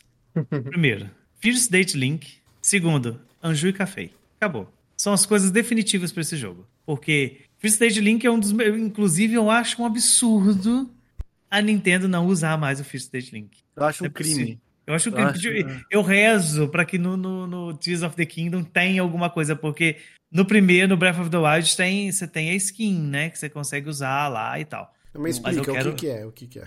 É o, é o Link, é uma, a versão do Link. É spoiler, deve ou não, né? Não, pode falar. É o final, final do É jogo. o final assim. do jogo. Ah, então é melhor não, melhor não. Não, Depois- Não, já você- falou, já acabou. já foi o spoiler. Não, mas eu não. Não, Não, mas ele não sabe o que, que é. É, não, é, não tá Não. sem o contexto da, do, Ah, do Se que ele é. de 2000 até aqui, sem saber É. o que, que é, eu acho errado. Então, É. é. verdade. Então não vou falar mais nada, não. E Anju e Café. Anju e Café é porque é o seguinte: uma, pra mim, o que mais chama atenção no, no Majora's Mask pra mim é que ele é focado em histórias paralelas. Uhum. Então você tem muita side quest. E entre elas tem uma side quest que é a side quest de Anju e Café. Que assim, é uma aula pra qualquer jogo de hoje de como fazer uma side quest. É, Porque ela tem isso, é. tudo, detalhes assim de horários, do que você fazer, emoção, cena, é, cutscene, tudo nela é fantástico. É fantástico. Quando você faz essa side quest de Anju e Café, você para e fala assim: esse jogo é diferente dos outros. Ele é diferente, ela é fora do normal pra hoje. É um bagulho É. assim, você vai jogar, sei lá, Witcher, aí tu pega uma side quest. Ai, vai até ali, pega três flores pra mim e traz aqui. Ei, side quest. É, não, Majora's Mask não tem nenhuma side quest bobinha assim. Tudo é muito maior do que precisa ser pra ser só uma side quest, sabe? Tudo, tudo, tudo. Qualquer coisa. Cara, dos ETs. A dos ETs, cara, nossa. Pelo amor de Deus, sabe? É, Tem é ET fora no do jogo. Meu Deus. Não, tu tá ligado que é baseado. E fora que muita coisa do Majora's Mask é porque a gente vai falar do Twilight Princess. Mas o Twilight Princess ele tenta ser mal e dark e não sei o quê. Mas ele é o Dark 2006, 2007. É o ele Dark é Dark Shadow the of the Hedgehog. É. É. É, é, ele quer esse, esse Dark pra garoto de sobretudo. O Majora's Mask não. O Majora's Mask ele é ruim, mal, mal mesmo, sabe? Ele é ruim, escroto. Tipo, é um negócio assim. Os bichos, os ETs são maus, as coisas são más, nada, nada tá de sacanagem. Eles Cara, não querem ser edge, eles querem ser mal. Kid, É, é, é. é, Sabe, você tem medo daquele bicho. É muito bizarro, ele é bizarro de verdade. Ele é estranho. Fora que tem as creepypasta, né? Aí ajuda, mano. Ah, Ajuda. vocês, Aí- a- vocês assistiram, né, aquela CG, acho que tem, é de 5 minutos? Ah, Sim, cara que é o lá, estúdio que Inclusive- fez o... É o- Kena. Kena, Kena. né? Kena. E Kel, Meu Deus. de nada. Tava Mas, não, uma mas vale a pena.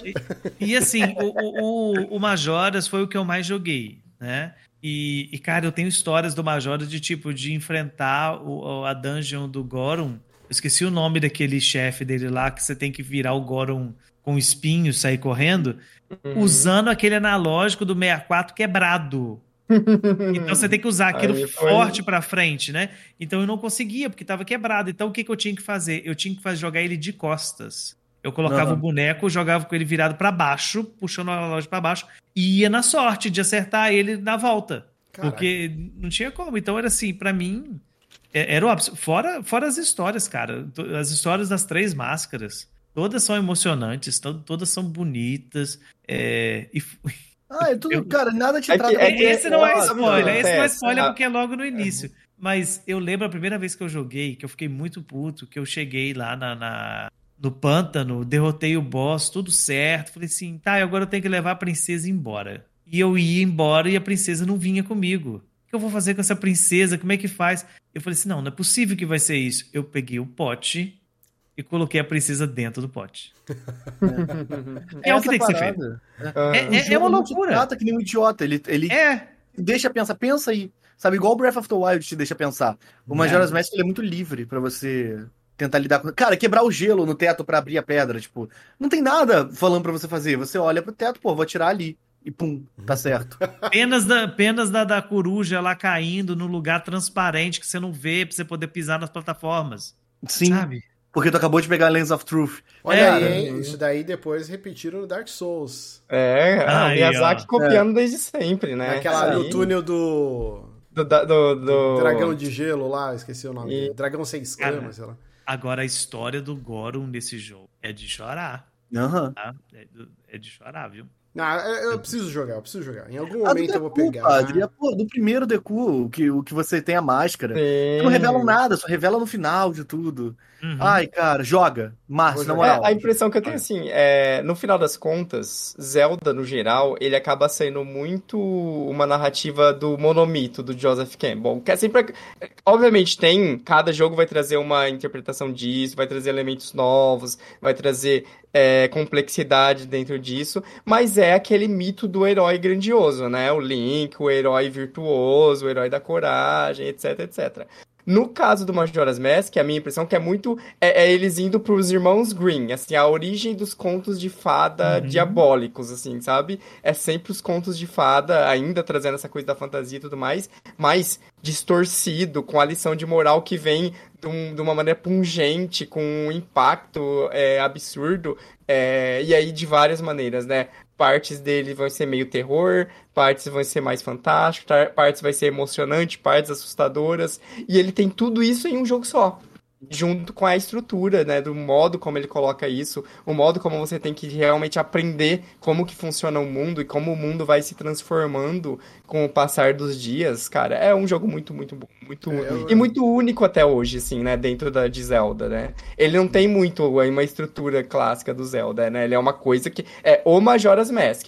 E eu acho que isso que é o que causa essa esse afastamento também, porque muitas pessoas têm essa coisa de nossa, não funciona pra mim, né? Que tipo, nossa, é muito é, limitador a questão da estrutura dele, dos dias, né? Ele é muito punitivo em certos aspectos, até você aprender, até você saber o que você tem que fazer, ele também é muito mais difícil do que o Ocarina of Time, por exemplo, e outros Zeldas 3D, mas é muito, muito bacana. É um jogo muito, muito legal e único. Vou, vou jogar, vou jogar. Preciso. minha carteirinha gamer está com esse buraco aí. Vou preenchê-lo no 3DS. Vamos lá, 2001 Game Boy Color, Oracle of.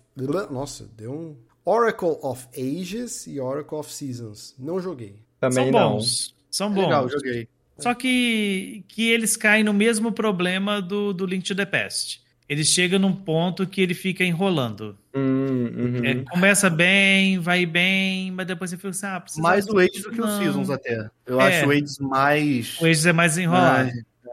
Então, Ele- Como que funciona essa questão de estrutura, entre aspas, Pokémon, de ter duas versões? É o mesmo jogo com algumas Não. diferenças Não, ou ele, ele não. muda bem mais? São dois jogos jogo totalmente diferente. diferente. Totalmente Ah, diferente. São dois massa. jogos independentes. Mas você consegue liberar depois que você termina um, ele te dá uma espécie de um código. Uhum. Aí você termina o segundo, você pega esse código, junta os dois e tem um determinado lugar na- na- no jogo que você insere esse código e ele libera uma dungeon extra pra você fazer.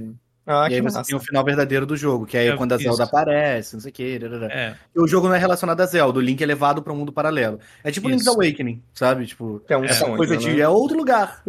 não tá em ele, ele é totalmente diferente, sabe? Ele é totalmente diferente a começar por quem faz, porque é um jogo feito pela Capcom. Ah, ele é da Uhum. Capcom É. também? Ele é da Capcom. É como Miniscap. É. Eu achei Então, que só assim- o Miniscap que era da Capcom. Não, ele é da Capcom, então ele, assim, ele pega toda a estrutura do, do Link's Awakening na parte gráfica, ele não tem nada assim diferente, claro, tem sprites novos, mas assim, estruturalmente é a mesma coisa e coloca alguns elementos. Então, enquanto no Ages você controla o tempo, né, as eras, no, no Seasons você coloca, você controla as, as estações do As ano. estações. E Eu, sinceramente, eu não sei se você achou isso, mas eu acho que as estações funcionam melhor funciona. do que o tempo. Porque o tempo você ganha um- uma opção de você voltar no tempo, beleza. Aí você ganha um poder que você consegue voltar pro futuro de onde você quiser. Você antes só podia voltar num portal. Agora você Uhum. volta em qualquer lugar. Tipo, parece que o poder é meio tipo, porra, tem É que meio besta. nova. É meio besta, meio sabe? besta. O, o- o- porque assim, quando você usa esse poder, os cenários mudam. Então, por exemplo, na- nas, na- nas estações do ano, então vão ter flores que só vão nascer na primavera e você vai precisar usar elas para poder acessar um lugar. Vai ter coisa que no inverno vai estar alguma água vai estar lá congelada. congelada, é. Vai conseguir passar por cima. Agora no, no Ages é tempo. Então tem coisa assim, ah, isso aqui ainda não foi construído. Só vai essa, pro pon- futuro. essa ponte vai ser construída só no futuro. Então você Uhum. precisa usar o poder, entendeu? Então é meio assim, é meio fraco. É, É porque porque- é só uma coisa. É, é É, literalmente uma. uma. coisa. É passado e futuro. Ponto. O lance de, tipo assim, fulano é, tá na lápide do fulano. Aí o fulano ainda tá vivo, né? Da que você tá. é. Aí você vai pro futuro, né? Pro futuro, você volta pro presente. Fulano está morto. Aí você vai lá e descobre. Só que é só uma parada. Você vai para as estações, você tem quatro opções. é. Então. E fora que falam que o Seasons ele é mais é, combate heavy e o Ages é mais puzzle heavy. Tá ligado Isso, nisso? isso. Falam isso. Tem. Eu não sei se é tão. Não sei se assim, tem também, é. não. Eu acho eles bem equilibrados, Eu mas assim, acho. eu joguei Uhum. mais o Season, sabe? E Bem além disso, eu não lembro se. Eu acho que o Ages tem também. Ele tem um, um Dark Worldzinho também, sabe? Tem, tem, tem. Aquele Pequeno. mundo dos bichinhos. É, dos bichos lá. Pequeno, mas tem. Então, além de você ter os mapas sendo modificados pelo tempo ou pelas estações, você tem um Dark World. Então É. faz com que o mapa seja consideravelmente maior do que o do E são- E são jogos longos, por, por- terem lançado dois juntos, assim, praticamente? Tipo São. Awakening. Sim, é tipo é, Awakening. nesse sentido, mas, mas eles ficam arrastados. É. Né, como foi falado, ele fica arrastado. O, o Awakening, você se prende naquilo, sabe? Ah, história, eu tô querendo acordar o, o, o, o peixe lá e tal. E aqui não, aqui, ah, eu vou salvar a Jean, né? Que é a dançarina lá. E assim, você chega na hora e fala assim, nossa, não tem nada pra fazer aqui, sabe? Não, não tem nada assim que, que, que vá te motivar, sabe? Uhum. Tem alguns poderzinhos novos, mas os poderzinhos são tão, tão Nossa, É, atira a semente, aí cada semente tem um É, efeito. É, Isso. uns negócios meio assim, tipo, tá tentando ser diferente, mas não é nada. É. É legal, joga, é legal. Mas É legal, não, não são jogos ruins. É. Mas pra quem gosta muito do Awakening, vai falar assim, nossa, mas o Awakening é tão melhor, né? Então, Hum. tipo assim, É. No How Long to Beat, tá que um deles tá 15 horas e o outro 17. Então, putz, O são é jogos 17? bem, bem longos mesmo. Mas aí é pra fazer tudo, né? Com É. certeza. Hum, será? Não, É o é, average. quin- 15 horas é uma média pra fazer tudo 21 horas. Ué, então quanto que tá, quanto tempo tá o Link's É, o Awakening? Awakening é uns 13, né? De 10 a 13 horas o Awakening. Uhum. Que eu lembro que era justamente a crítica quando o Awakening foi lançado a 60 dólares. Um jogo de 13 horas de duração com 60 dólares, não sei o que. Era o bafafá da época do Awakening, quando ele lançou no Switch. É, levando em consideração que Ó, Resident Evil o é A 4 Link to the É. Past, ele tem umas 17 horas pra você O zerar. Rocket- o E aí Ratchet pra Clank fazer tem oito. 100%, 22. Enfim, é Enfim, isso. vamos lá. 2003, pro GBA, lança o bundle, né? Legend of Zelda, Link to the Past e o Force Words. Nunca joguei o Force Words. É gostosinho. Também nunca É joguei. legal. Como É, era o esquema? Tinha... Adventure é legal também. Era online Também, como ou você era vai só ter- Link? Na... Online em 2003. Boy- É, Game Boy Cabo Advance online. Link. Era o Cabo Link, tá certo, tá certo. 2003... Não, mas peraí, não, calma. É que é Nintendo. Não, sim. 2003 já tinha Xbox Live. Mas aí tá falando Mas de é Game Boy. Game Boy Advance, É, né, Game gente? Ele era cabo Game Link, né? Mas você tinha. Esse você tinha a versão de jogar sozinho, né? Que você controlava dois links ao mesmo tempo, não é isso? Então, eu nunca consegui jogar Ah, sozinho. não, acho acho que não não. dava. Não. Ah, é o outro, né? Que tem, É né? o Que tem o do Triforce GameCube. é o Heroes, não é? Force- Não, Force Words Ah, Adventure. É o do Force GameCube. Adventure, Ah, é, tá. Ele é o que você pode jogar sozinho, sem Game Boy, sem ninguém. Isso. Bom, muito bom. E o A Link to the Past é o A Link to the Past. É aquilo que a gente falou mais cedo, tipo, é o A Link to the Past só com grito. A única diferença são os É literalmente só grito. É, a cor é um pouco mais lavada, toda a versão de Game Boy das paradas era um pouco mais lavada, porque ah, você tem que jogar A naquele tela, a Game Boy é da tela, é né? escura, né? Não, ignora o Game Boy Advance SP, pensa que foi feito pro Game Boy Advance padrão, então ele tem que ser mais claro pra você conseguir ver. Então, Donkey Kong Country, os Mario Advance, Link to the Todos Past, era tudo mais lavado, era tipo, ah, era tudo meio claro. Ah, As diferenças pra mim eram essas. Mario Kart parece nada. que o brilho tá lá no talo quando você vai jogar no Game Boy. É, é, é. Então, assim, eu não vi grande diferença do Link, to- Link to the Past, não. A grande parada é o Force Words, né? Vamos lá, e no mesmo ano, 2003, sai pro GameCube o Wind Waker. Wind Meu favorito. Waker- Meu favorito. Sério? Seu, Lindo, seu Zelda lindo, favorito? lindo, Caraca. Fácil, fácil, fácil, fácil. Eu é tentei favorito três meu, vezes. E eu parei em, em, em partes distintas. Quando ele lançou, eu joguei no GameCube e não me fisgou. Eu cheguei até, sei lá, terceira dungeon, coisa assim, e parei, fui jogar outras coisas. Aí depois, quando eu comprei o Wii U, comecei do zero, fiz live até na época no jogabilidade e avancei até que ok, e aí roubaram meu Wii U. e aí eu não terminei nunca o jogo. E agora eu tô com ele, a versão HD, de novo, né? Porque é do É a melhor né? versão, assim, ela Ele tem Olha manual. aí, ó. Esse É, tem manual lindinho. é pra pegar, é pra pegar, é pra pegar. Esse, esse tem manual lindinho. Cara, o Wind Waker, a versão HD dele é muito melhor do que a original. Muito. Não, sim, é. No Muito, Wii U eu tava jogando. E agora eu tô com essa versão no Steam Deck, e aí eu pretendo zerar. Aonde? No Steam Deck.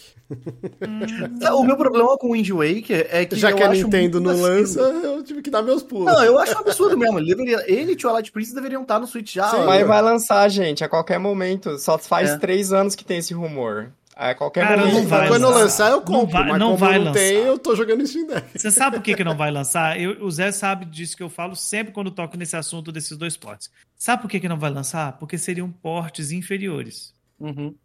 Skyward Sword veio 60, veio não sei o que, todo. Sabe? blá, É- é- blá. o Skyward Sword é porque não tinha ainda o, o- jogo em outro lugar. Mas é impossível, impossível para a Nintendo fazer uma adaptação melhor de Wind Waker e Twilight Princess que ela fez no, no Wii U do que fazer no Switch. Por que, que eu digo isso? Pelo fator Gamepad. O Gamepad influencia muito na jogabilidade, principalmente do Wind Waker. Que você tem tudo ali na palma da mão, você não precisa abrir menu. Você não precisa fazer nada, ele tá na, na sua mão, você consegue ver tudo ao mesmo tempo. No Switch, ela não vai conseguir fazer isso. Então, mas Entendeu? dá pra você Então- jogar no game. No, Mas no é, Eu, eu controle. entendo isso que você fala. É. Dá pra Mas eu não acho que fazer, mas ela vai fazer. fazer, mas a versão vai ser inferior, entendeu? Ah, eu acho que seja. eu Mas aí- acho que inferior é uma palavra muito forte. Mas Claro aí vai ter, é. Vai ter cinco pessoas que jogaram no Wii U e vão poder falar que é a versão do Wii U era melhor. O resto Eu vai jogar vou no Switch e falar vai nem e pronto. Isso, ninguém vai me Mario tirar Maker e Splatoon. É, Só eu sentia, tipo, pô, como eles É. vão fazer o mapa do Splatoon? Aí tu aperta o X e escolhe lugar, acabou. E eu, ah, tá, beleza. O Mario É. Maker é a mesma coisa, meu Deus, nunca vai funcionar. Por quê? Funcionou. Porque assim, eu tô jogando no Steam Deck, é a experiência que se um dia sair pro Switch vai ser lá, na- no modo portátil. E cara, Uhum. é isso. Você entra no menu lá, escolhe o negócio, tem algumas coisas que eu vou no touch mesmo, tipo, e é isso. Né? Eles vão É, lançar é porque eles não quiseram. Os caras lançaram a versão do Mario 64 de emulador.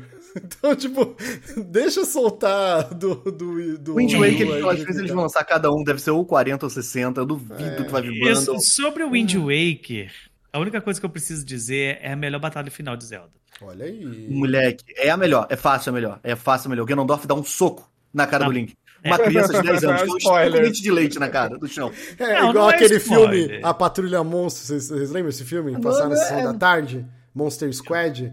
Que era, Não. tinha um lobisomem, o Frankenstein, que tipo, fica andando de mão dada com a Sim, menininha. lembro. No final, o Drácula pega a menininha de 5 anos e fala, sua vadia. Cara, isso passava na sessão da tarde. É, não, o Link. É maravilhoso. E o plot é muito maneiro do Wind Waker. Ele começa muito assim, ah, vou salvar minha irmã. E a parada escala de um jeito. O reino afundado. A história. Cara, é muito maneiro. Nossa, o- Não, e a Zelda- é Ele, aberto ele real, consegue assim. fazer o inverso daquilo que a gente estava falando de ficar cansado. Porque quando você vai fazendo as três primeiras dungeons, tem algumas que são bem chatinhas no início. Mas depois que você pega o plot da questão do, do, do, do- do motivo da água, aí, tipo assim. Abre Vai- aquele vai- pilar no vai. centro. Agora, o problema Vai. do GameCube que eles consertaram no Wii U é a, é a quest da Triforce. Que a do GameCube é insuportável de chata. Você tem que ficar validando os mapas, não sei o quê. No GameCube ela é chata. No Wii U ela é muito boa, a quest da Triforce. Ela é rápida, ela é direta, e você só resolve ela e acabou, e segue o jogo. Ai, cara. E o barco, né, é muito mais rápido também, porque... Meu Ah, Deus você tem aquela vela especial que você não tem que ficar toda hora controlando o vento. Sim. Mas, ah, cara, eu acho muito bom, assim, o Wind Waker, ele...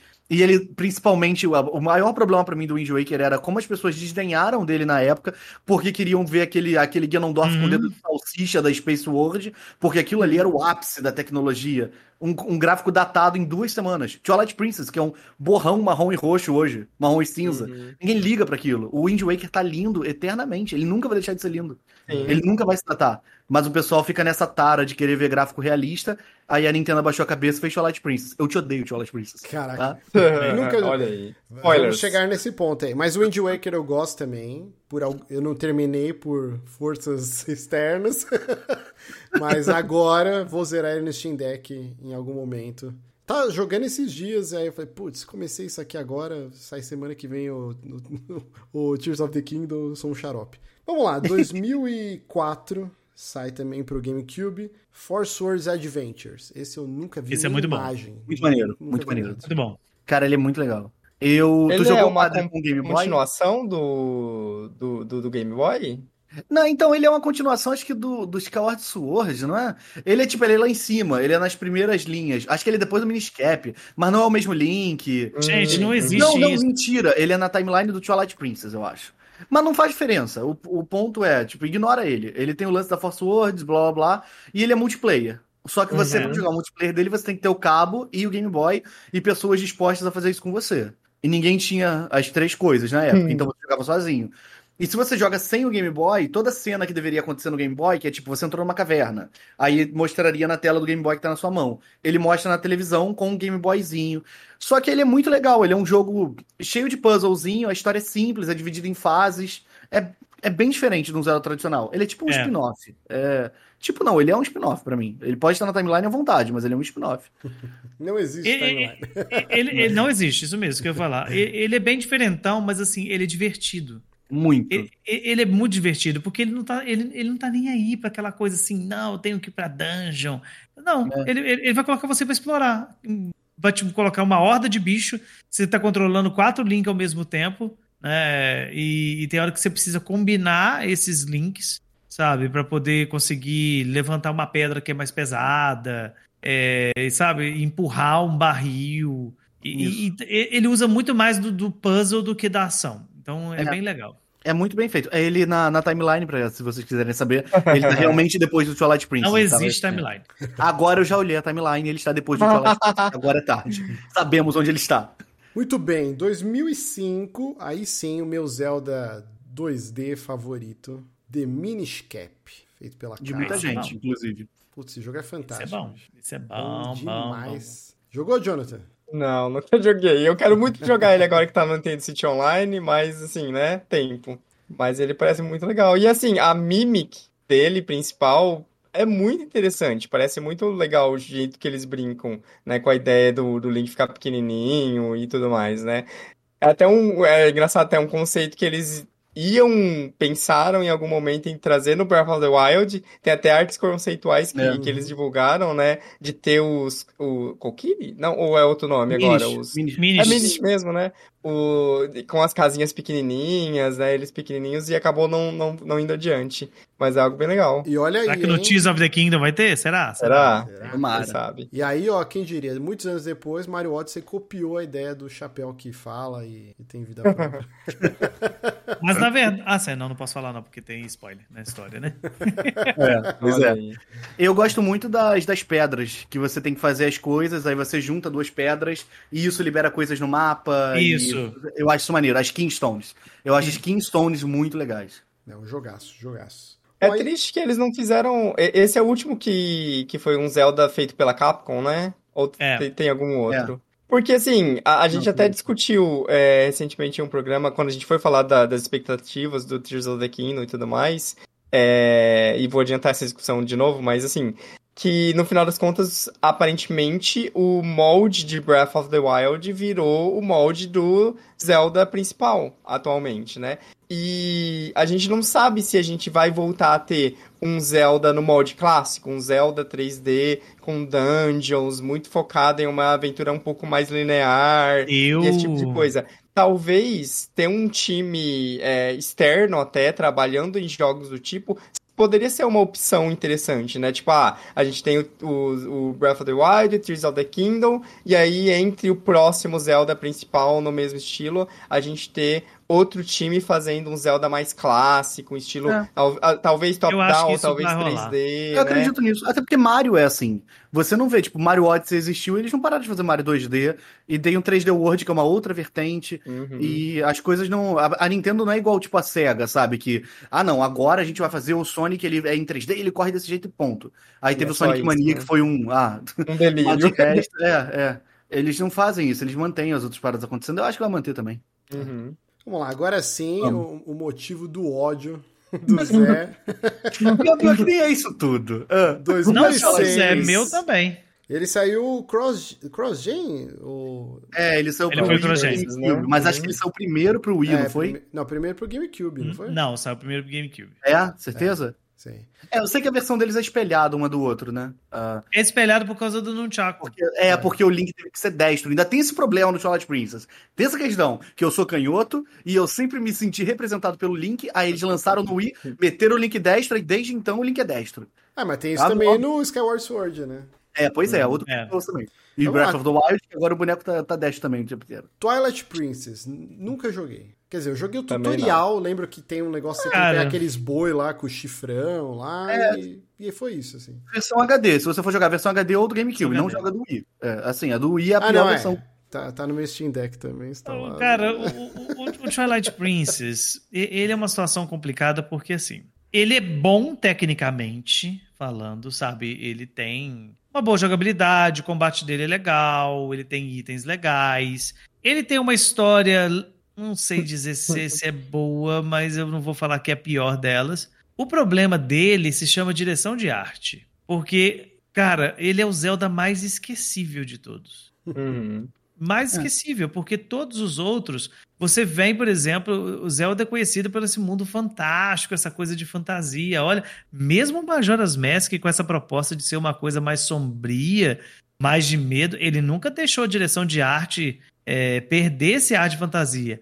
Aí a Nintendo me vai e nessa onda de jogos adultos, né, na, na- época final de PS2, início de PS3, onde tudo tinha aquele filtro sépia, né? Todos os jogos têm esse filtro sépia e ela fez a mesma coisa com Zelda. Sabe, Uhum. socou um filtrão sépia no Zelda, tudo tem essa cor meio marronzada, verde, feia, É. e uns bonecos, uns bonecos com Todo mundo é feio, né? estranho. Cara, aquela. a- As crianças.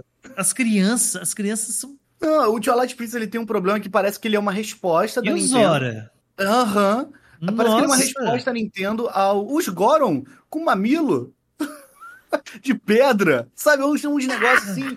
que vai muito longe, sabe? Sem necessidade, não tem necessidade. Uma e parece que ele é uma pedra. resposta do pessoal que criticou o Wind Waker. Tipo, Wind ah, vocês não Waker. gostaram disso? Então aqui, não, calma, calma, calma. A gente tem o de vocês aqui, olha. Toma aqui, chefe, toma líder. Não, Não, e, tem- e tem sabe, momentos para. assim no, no, no, Twilight no, Princess. no Twilight Princess que, que tem tudo pra ser épico. Tipo, é, a luta lá no- na pastagem que a criança tá amarrada numa vara. Ah, na ponte de Eldin. Na, isso, na É. ponte de Eldin. Eles fazem um negócio todo épico, estilo Senhor dos Anéis, ou O coisa assim. na sombra com a espada. Isso, é, Aí você faz aquilo e, e, tipo assim, é uma vez e depois acabou. some. Some.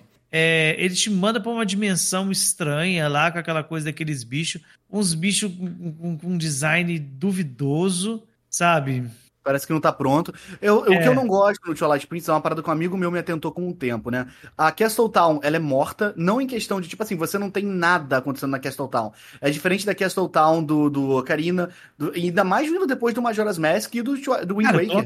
Olha o Clock Town de, Clock de, Town, de, de- de majoras que todo mundo interage por conta dos horários que tem programados ali. Pois é. Porque essa tal tá lá, você vai lá o dia inteiro, tem uns bonecos balançando o braço pra cima. É, o... e tem o lance também que os itens que você pega nas dungeons, eles são usados na dungeon e, E acabou. raramente você Acabou. usa. na- É, eu tô falando raramente pra ser assim. Nossa, porque você não, usa você não usa mesmo. Aque- É. aquele, esse, esse negócio aí, o spinner, que é tipo um Beyblade. Tem um pedaço de coração outro que tu pega e só. Só, só, só. E o Então, lance assim. da Midna, do, de você virar lobo, como que... Ah, legal. Não, isso aí é, esse é o menor problema. De, de, Mas do é- Wolf Link é o menor, é o menor problema. É. É legal, divertido e tal. A Porque não é Midna sobre é, isso, é- é- a né? Midna é um bom, uma boa companion, sabe? Ela é interessante, a história, o plot da história dela é legal, o desfecho dele é legal. É, só que o resto é. O lance do Wind Waker, do Twilight Princess, é que ele também foi o Zelda da infância de muita gente. Então tem muita gente que bota ele num patamar que ele não merece estar. Assim, com todo respeito à sua infância. Você que tá ouvindo. Mas Não, ele provavelmente não mas merece. ela se rola com a gente com o Ocarina. Só que a Não, diferença, o- só que a Oh, diferença é que o Ocarina é um excelente jogo, A enquanto, Ocarina fez alguma coisa. É. enquanto o, Tw- o Twilight Princess é um jogo feito. é. O Twilight Princess parece um mod do Ocarina rodando mais. Não sei- Ai, cara. É o Nintendo contrate esse homem feito pela Nintendo? É, é, ele tem essa É. vibe. Cara, o trailer.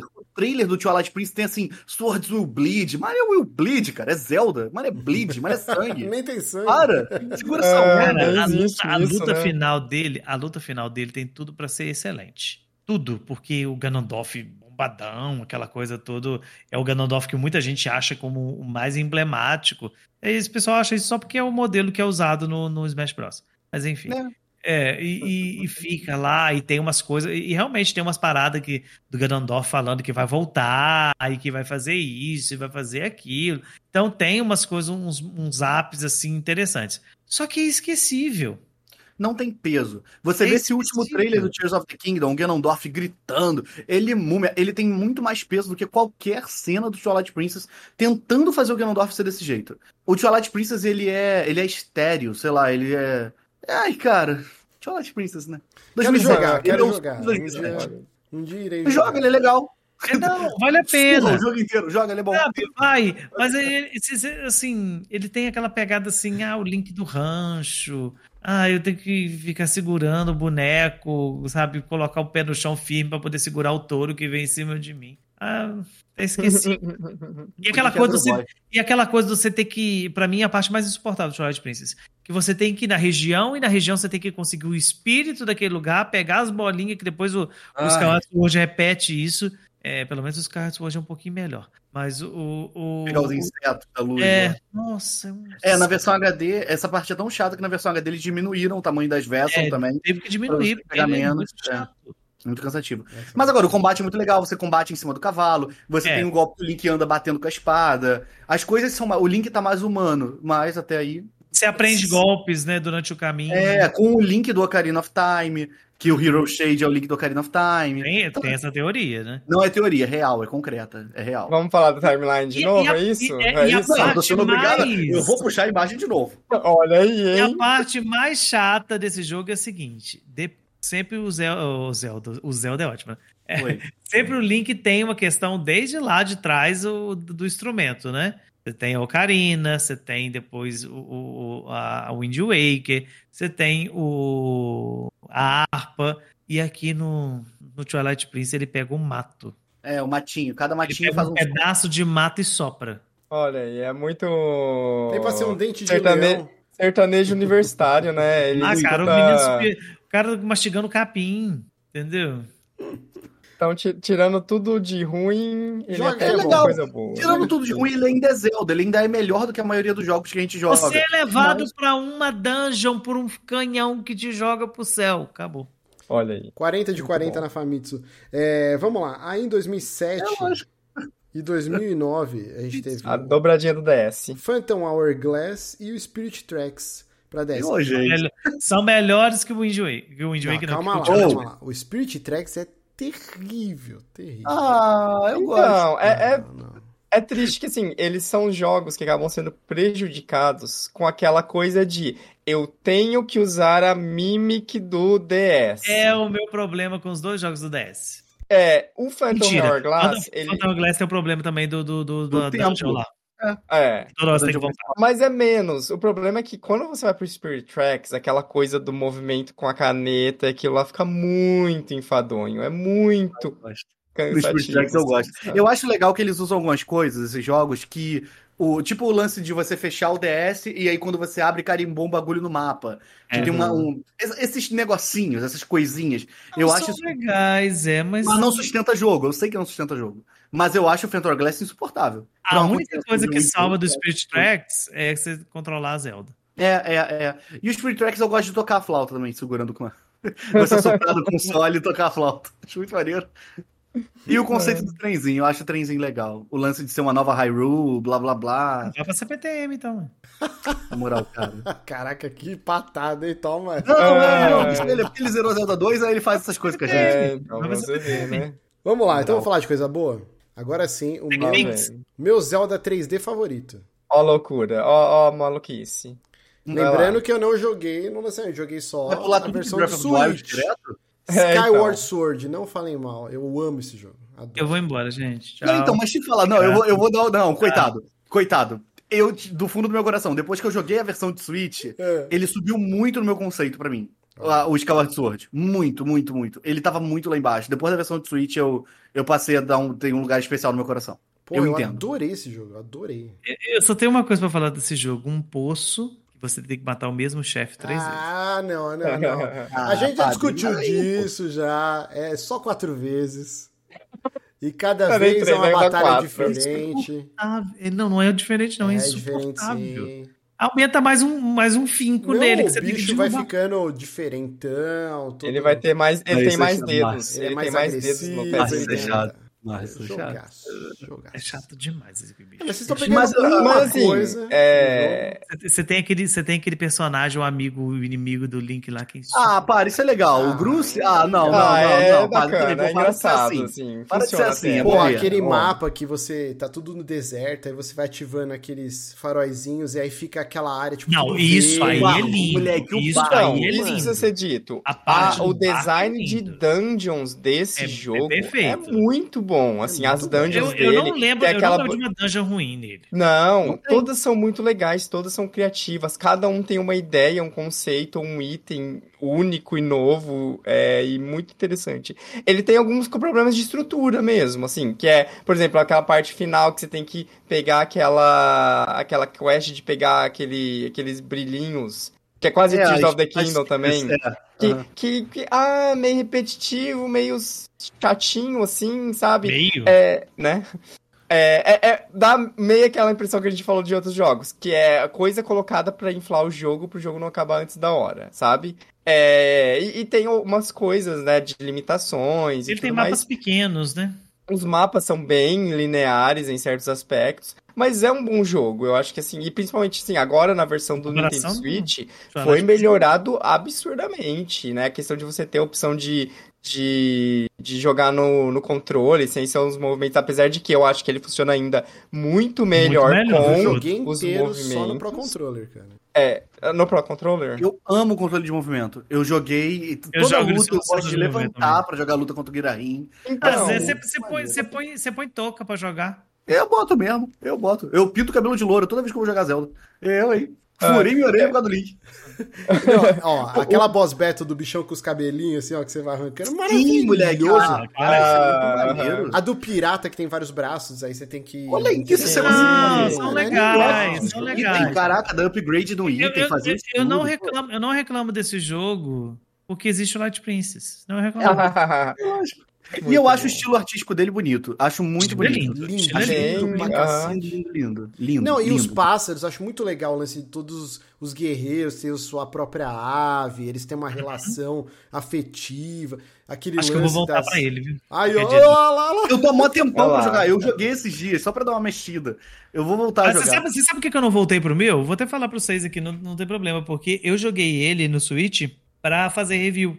Então eu joguei ele na conta do site, né, do Project N pra poder fazer review. Então não na Uhum. minha conta. E eu tenho ele físico hoje. E não é o mesmo save, vai me dar uma preguiça, você, nossa. Ah, começar Aham. de novo, né? E o início dele é chato. O início é longo, duas horinhas ali Ah. de bobeira, fazendo nada. Mas eu, eu amei, cara, nossa. E, e ainda Eu- mais, assim, eu joguei ele depois do Breath of the Wild, e a gente vai chegar no Breath of the Wild, as minhas críticas, e aí, quando eu joguei Skyward Sword, ele era uma novidade, porque na época eu não tinha jogado, então, pô, esse é o clássico do Zelda, que eu achei que tinha acabado depois do Breath of the Wild, e aí vem essa experiência totalmente nova, com dungeons maravilhosos, boss battles fantásticas, tá? o lance do combate dele eu gosto muito, então é, por enquanto, o meu Zelda E o 3D nascimento da. Master Sword. Ah, ele tem um outro defeito muito chato também. A Fi. Não, mas, mas Mas melhoraram melhora no- no Não, Switch, melhorou no muito. Switch é bem, no, bem mais de boa. no Wii é terrível. Agora, eu não sei vocês, eu, eu do fundo do meu coração não tô de sacanagem, eu nunca tive nenhum problema com o sensor de movimento, nem no Wii, nem no Switch. O lance, não de usar, mas o lance de, ah, não, toda hora você tem que reconfigurar, toda hora você não sei o que. Eu nunca tive esses toda hora.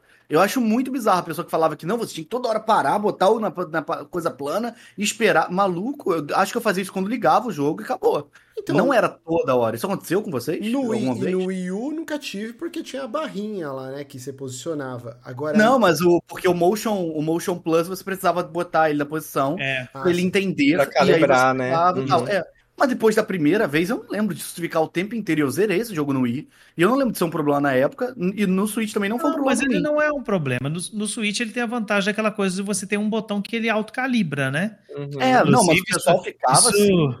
Isso gera alguns, alguns, como é que fala? Alguns macetinhos assim muito práticos para poder você. Eu usava, eu usei muito isso, tipo, eu precisava fazer aqui com a espada aqui, eu coloco, apertava o Y, ele ele direcionava. Tinha hora que eu abaixava ele um pouco, apertava de propósito para não precisar ficar com ele em pé, só fazer assim. Uhum, Aham. eu acho que pra um jogo de mais de 30 horas, controle de movimento é cansativo. Eu prefiro, acho que nada supera Não, o controle na cansativo eu mão. entendo. mas Nossa, agora, tem, assim, falar que não tem uma parte- é. Tem uma parte que você tem. Ah, não, não, não é nele, não, tô confundindo.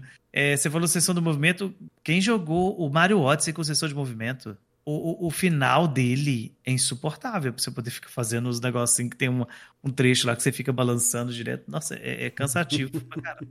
Não, não é Mario Odyssey, não, o Paper Mario. Origami Ah, tá. King. Aham, é. O Origami King tem? jogar, Nossa. Tem, não na luta, final, Tem, você tem, na luta final você tem que ficar balançando de chegar a doer o braço. De Sério? É uma loucura. Eu não lembro disso. Eu também não, mas porque eu joguei ele inteiro eu acho que tem opção, portátil. então, pra você usar botão, não é? Porque eu, é, eu joguei todo no portátil, não, não lembro de nada disso. Não, você podia apertar botão Não, sim ou podia fazer balançando. É igual Ah, da mão, então. você podia mexer pra pegar as paradas e tal. Hum, É.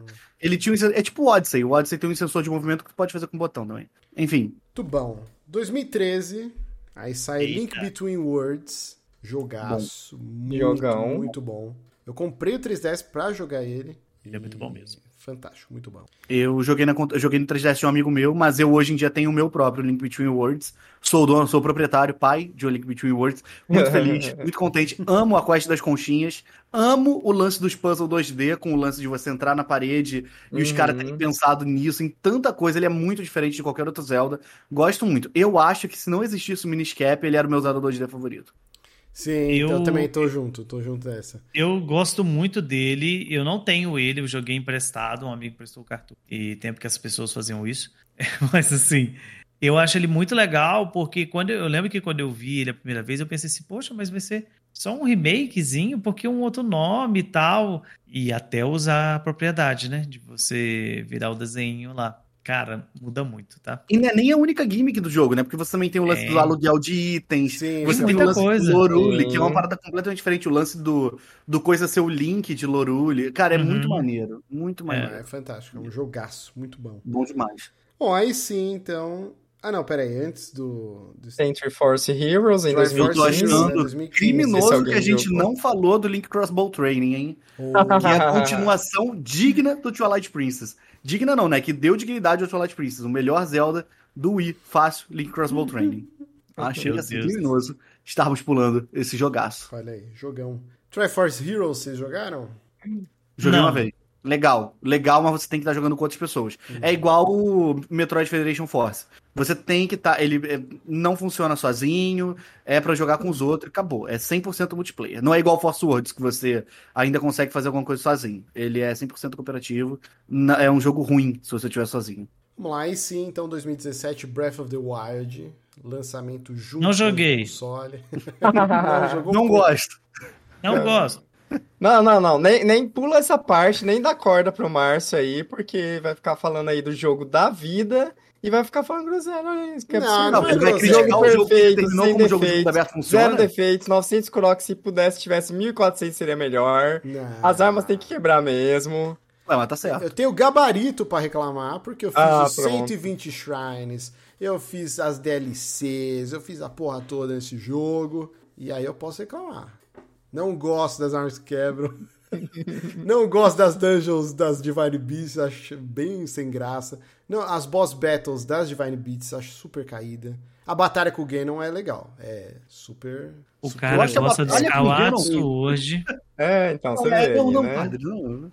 Aí o Ah, cara deixa. já se invalidou. Ah. O cara em 2013 se invalidou. A Deixa ele. língua, a língua é o chicote do cu, a pessoa fala e volta nela, entendeu? Mas sim, dito isso, volta e meia eu me pego com um desejo absurdo de jogar. Aquele começo, o Great Platô, eu já devo ter jogado umas 15 vezes, assim. Aí eu, ok, tô bem. Aí Eu não tenho coragem de começar outro jogo. Eu não. Sério? Ah, eu Putz, apago já meu save direto e começo. É, eu já joguei umas três, quatro vezes já, quase inteiro, assim. Eu não tenho. A única coisa que eu fiz foi jogar no Master Mode. Aí sim. E é chato, porque não, não, não é um jeito Não é que chato, não. É, é, é outro jogo. Sim, mas assim, não, não É. adiciona Cara, tanto, tem assim, inimigos positivo. diferentes, tem, tem locais diferentes, tem muita coisa. Tem É, a parte balões da, com dos gente, balões é né? bem legal. Mas a dificuldade não faz o jogo ser melhor de maneira nenhuma, assim, Os, sabe? os inimigos retornam o life deles. É, então É. isso é muito chato. Cara, não, eu prefiro não Eu acho que isso trabalha Mas, em cima assim- daquele lance do jogo de você ter que regerenciar os seus recursos, né? É. Sim. Tipo, ele brinca mais com o lance do você tá tendo que sobreviver àquela É, situação. não, é. No começo é tipo assim, cara, você não pode lutar. Você é, é- é- qualquer outra É estratégia é fugir. melhor. É roubar a arma dos inimigos e fugir. É. É utilizar bomba para os inimigos cair na água, qualquer coisa do tipo assim. Ele incentiva mais nesse sentido a Uhum. você brincar ainda mais com, com os, os equipamentos do Link e tudo mais. Mas assim, cara, precisa ser dito, Breath of the Wild é, não é à toa que ele virou essa essa coisa na internet, né, que até vira pro extremo da galera tirar sarro e achar ruim e tal, porque, cara, de fato é um jogo muito Mas tem gente que acha ruim, eu não lembro de ter visto Ah, alguém. é birra, é sim, birra, tirando é birra, Sempre birra. tem os. Hum, é, sempre é tem sempre- a galerinha. Não entendo por que esse jogo é tão aclamado. Não, o jogo só determinou como o mundo aberto funciona a partir É. daquele ponto. Que estranho, por que ele é tão aclamado? Nossa, É por que, que as pessoas gostam Time. tanto assim? É, não tem nada demais, ele nem é em 4K. Tu sabe? É, Como assim? Não roda nem 60 FPS? É. Ai, que absurdo. Muito melhor aqui Sackboy, que é roda 60 idiota por gostar de FPS. jogos assim. É, é- é o, me- é o mesmo, o mesmo discurso, sempre. Caraca.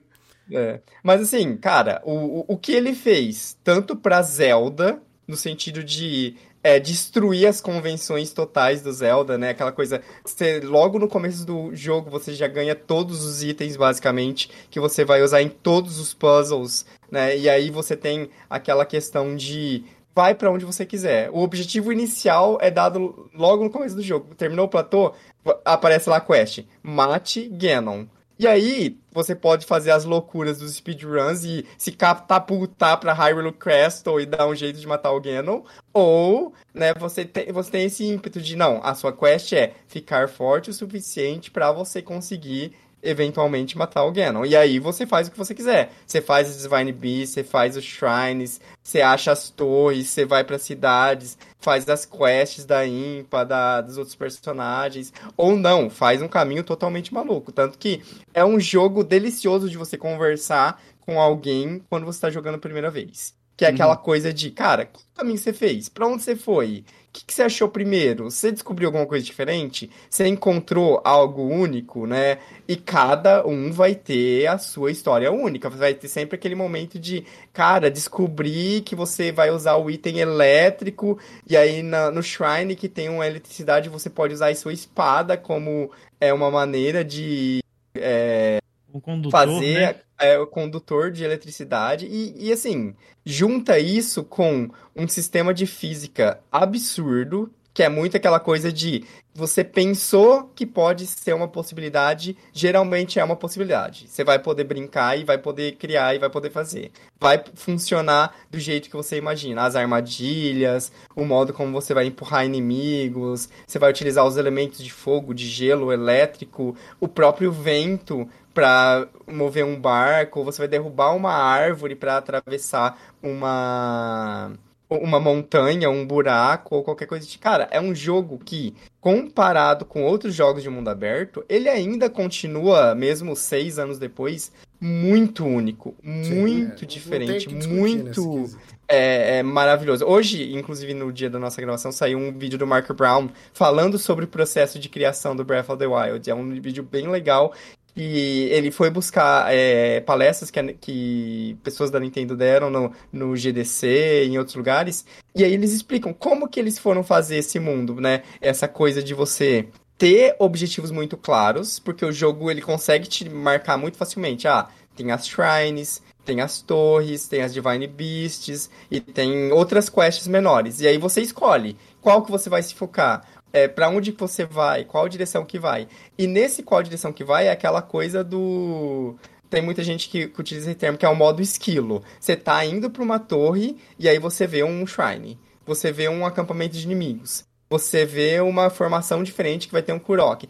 Sempre tem uma coisinha no seu caminho diferente para você ir completando, para você ir preenchendo, cara. Mas é muito mágico. Que isso, ao mesmo tempo que é um negócio super interessante, mostra que é um mundo aberto rico e sempre alguma coisa está roubando a sua atenção. Mas esse lance de te deixar totalmente solto, sem uma linha te, te puxando, também não dispersa demais? Que eu tive muita dificuldade com isso. É por isso que eu amo tanto Dragon Quest, Dragon Quest Builders 2. Porque por mais que ele seja lá aberto, você pode construir as coisas, ele tem sempre alguma coisa te guiando para a história. E o Zelda, Cara, tanto que demorou, ah, sei lá, fiquei é, jogando ele uns três meses, assim, porque é. eu não conseguia focar. Cada hora eu tava meio que perdido. Meu Deus, eu tô fazendo tudo ao mesmo tempo, sabe? E, e eu achava que talvez agora tenha uma linha narrativa mais forte no Tears of the Kingdom. Algo mais. Não linear, porque é impossível, né? Com o jogo aberto desse jeito. Mas eu senti um pouco de falta disso no Breath of the Wild. Algo tipo. Mas você pode, tipo assim, literalmente seguir a quest, não do matar o Ganon, mas saiu do é. platô, vai pra Cacarico, faz não sei o quê. Tipo, porque ele marca a bolinha. Não é igual Horizon, que fica uma linha, tipo, aqui, ali.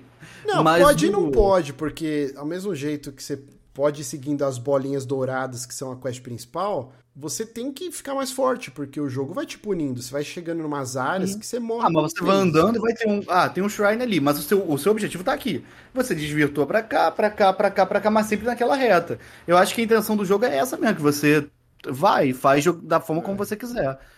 Não sei, eu, isso para mim realmente nunca me incomodou. Eu sempre achei isso uma parada fora do normal, assim, tipo. Também. Eu tô literalmente livre. É uma parada que, que, que eu nunca tinha sentido isso com o jogo. Parece que existia jogo de mundo aberto e agora tem esse outro negócio aqui. Sei uhum. lá, não, é muito fora do normal. É, não, é, eu tenho é, medo eu... do Tears of the Kingdom tentar segurar as pessoas, igual, sei lá, Metroid Fusion fez, sabe? Uhum.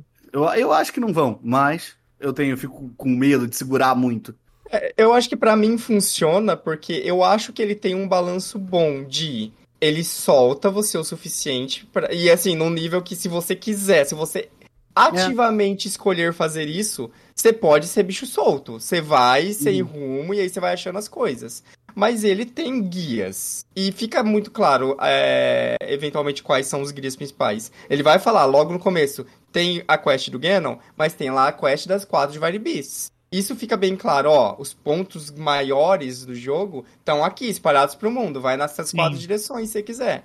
E, ni- e nesses pontos estão os momentos mais de- guiados de uma narrativa. Você vai conversar com os, os champions, vai descobrir do passado e etc, etc. Então, assim, a, pra mim funciona bem porque ele tem essa quebra de paradigma com a. É, é muito aquela coisa de.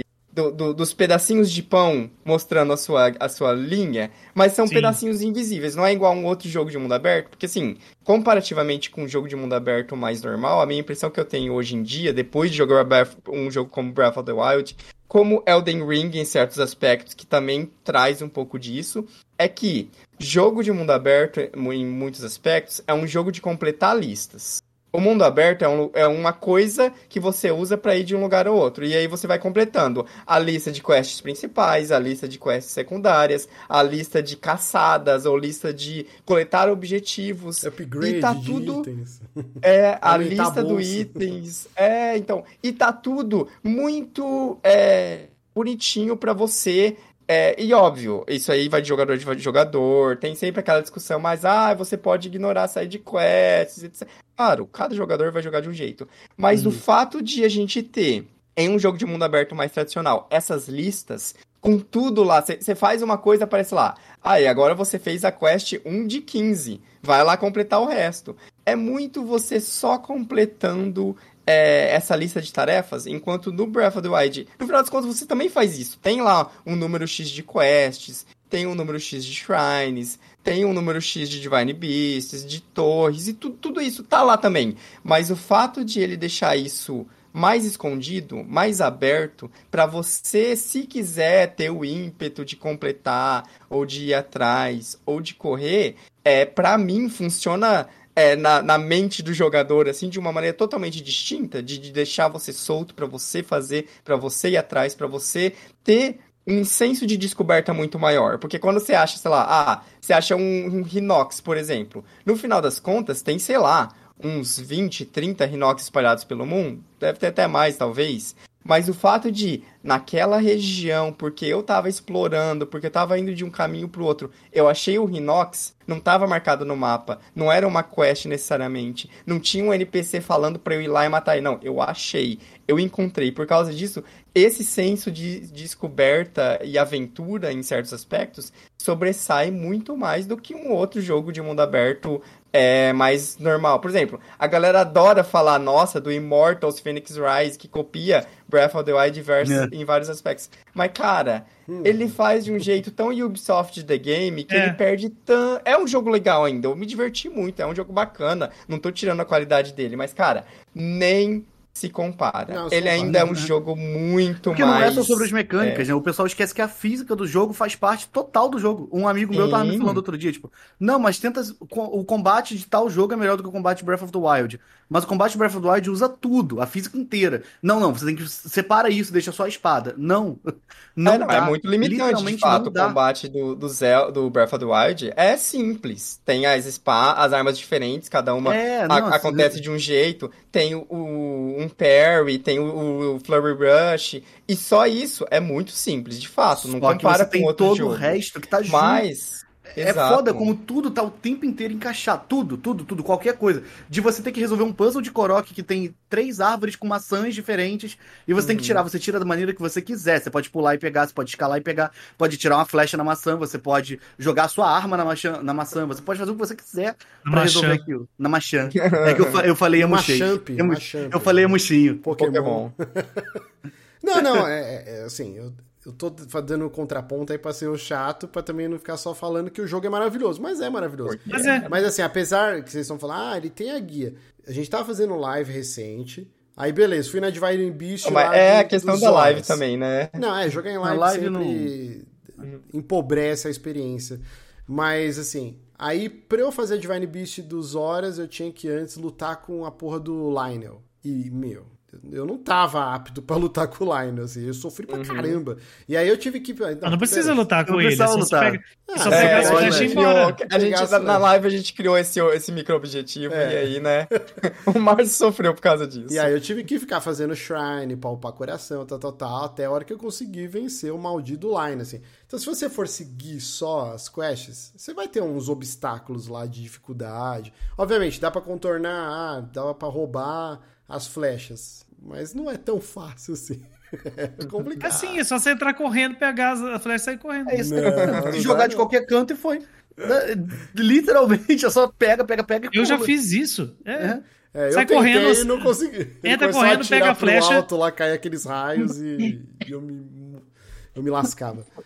Mas enfim, é um jogão, não tem como negar. E de tempos em tempos, que nem sábado, agora esse sábado, me deu uma vontade e eu fiquei jogando. Joguei umas três horas seguidas no sábado. Peguei o save de quando a gente tava fazendo live e continuei, fui lá explorar e tal. Eu não fiz porra nenhuma. Eu fiquei caçando é. torre. E aí foi relaxante. E acho que esse é o maior mérito desse jogo. A maioria dos outros jogos, quando a gente pega, é um checklist. Ou uhum. às vezes porque você quer saber a história, como vai terminar o jogo, tal, tal, tal. Então a gente termina visando um objetivo. E eu não consigo pensar em nenhum outro jogo, além do Breath of the Wild, que você pega para jogar e às vezes você não fez porra nenhuma, mas ele dá um, uma sensação gratidão, de. Né? Tipo, fiz uhum. alguma coisa. É, você... Mesmo você não fez nada.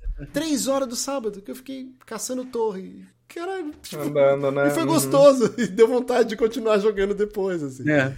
E acho que esse é o maior trunfo dele. É o um mundo aberto que ah, as cidades não, não tem tantas cidades, não é tão populado, não tem tantos. É, tá, tem a Seed, podia ter outras recompensas. Tem, eu também acho. Mas é um mundo aberto que é muito gostoso de explorar. Tipo, uhum. quando você uhum. tá andando, aí você vê lá um lobo. E, e, agora no TikTok os caras elevam isso absurdamente, assim, mas a gente não vai entrar nesse mérito. Então, vamos pro final do programa aqui, que a gente tá com quase duas horas aqui, preciso liberar a galera.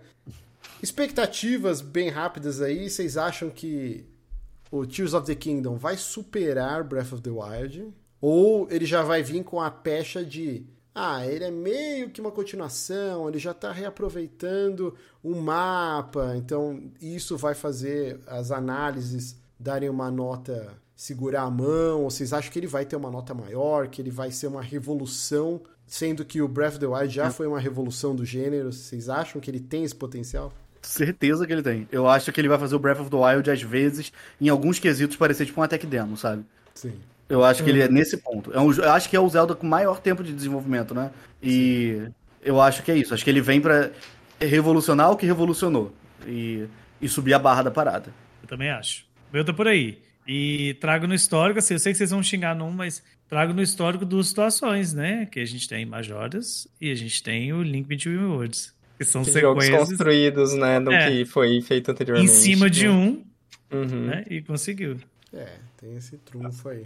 Eu também acho. Eu acho que assim, vai acontecer essa discussão e nós vamos ver veículos ou podcasts, pessoas com essa vibe de ah, mas né, é só mais do mesmo ou qualquer coisa do tipo.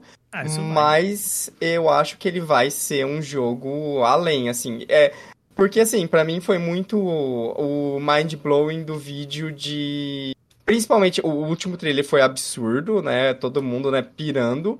É, mas o, o, o, o trailer que a gente teve anteriormente, que foi mostrando as mecânicas, foi onde que eu entendi assim: ah, tá, ok, agora eu saquei qual é desse jogo de fato. Não é tipo assim, ah, vamos pegar Breath of the Wild e fazer mais Breath of the Wild. Não. Uhum. A gente vai pegar Breath of the Wild, a gente vai jogar fora as habilidades que o Link tinha, e aí a gente vai criar um set totalmente único, e aquela base que a gente tinha de é, físicas, mecânicas, o um mundo emergente, com os vários elementos que se, é, que se conversam e tudo mais, a gente vai construir mais uma tonelada de coisa em cima disso. E, assim, para mim, pelo menos está muito claro que é esse o que eles gastaram seis anos desenvolvendo. É essa coisa de, tipo assim, não, agora a gente tem outras ferramentas, outras mecânicas que são ainda muito mais amplas, muito mais malucas, né? O o Kyle Bosman teve um vídeo muito bom quando ele foi falar do, do trailer, que é esse jogo é um jogo quebrado de propósito. no sentido assim, que é um jogo feito para você quebrar o jogo, para você fazer uma coisa maluca e escalar a montanha com isso e fazer uma construção louca que às vezes é aquela coisa assim que dá a impressão que nossa, os desenvolvedores nem pensaram nisso e olha aqui o que eu criei. E, e, vai ser muito essa coisa de você brincar com essas mecânicas, com a física, com o jogo, né? Essa questão de é, você ir pro céu e ir pro terra, né? Totalmente é, sem loadings e é tudo interligado e tudo faz parte de uma coisa só, né? E aí você vai ter jeitos diferentes de fazer essa movimentação. Cara, isso tudo parece muito, muito bom. Parece assim, é um salto absurdo do que Breath of the Wild foi, né? Tanto de, de do que a gente viu, tanto da história também, aparentemente, é, tem o potencial de ser ainda mais. É, de trazer essa coisa também de. O Breath of the Wild tem história, mas está muito mais no lore do que na história que você joga, né? A história Sim. do mundo do passado. Você tem que ir atrás das memórias e tudo mais. O Tears of the Kingdom, pelo menos, parece ter mais esse elemento de história mais integrado na, na no gameplay, no, no, no que você vai encontrar, no que vai acontecer e tudo mais. E, cara, não tem como não estar tá muito, muito empolgado pra esse jogo. Uhum. E a gente tá gravando na terça, né? E quarta-feira caiu o embargo, né? Já começam a sair as notas, né? Então, uhum. amanhã Já é na quarta? Ser... É, Eu acho que sim, é quarta. É na quarta. E na quinta-feira vai ter o evento às 10h45, né, da Nintendo, vai ter o Treehouse, que inclusive acho que enquanto rolar o streaming do Treehouse, a Amazon vai estar tá vendendo o jogo Amazon americana, né, por 51 dólares. Ah, que é um, massa. um mega desconto. E só uhum. vai valer esse desconto durante a live. Tava rolando hoje a postagem deles, o que é impressionante, assim. No lançamento já tem um desconto que ele tá 75 ou é 70 dólares? 70. 70, 70 dólares. Uhum. Então é basicamente 20 dólares aí de desconto praticamente. Uhum. Então, assim, amanhã vai ser um dia bem movimentado e e eu acho que, que é isso que o Jonathan falou mesmo. Eles vão. É, é a resposta deles, da maneira totalmente não convencional, né?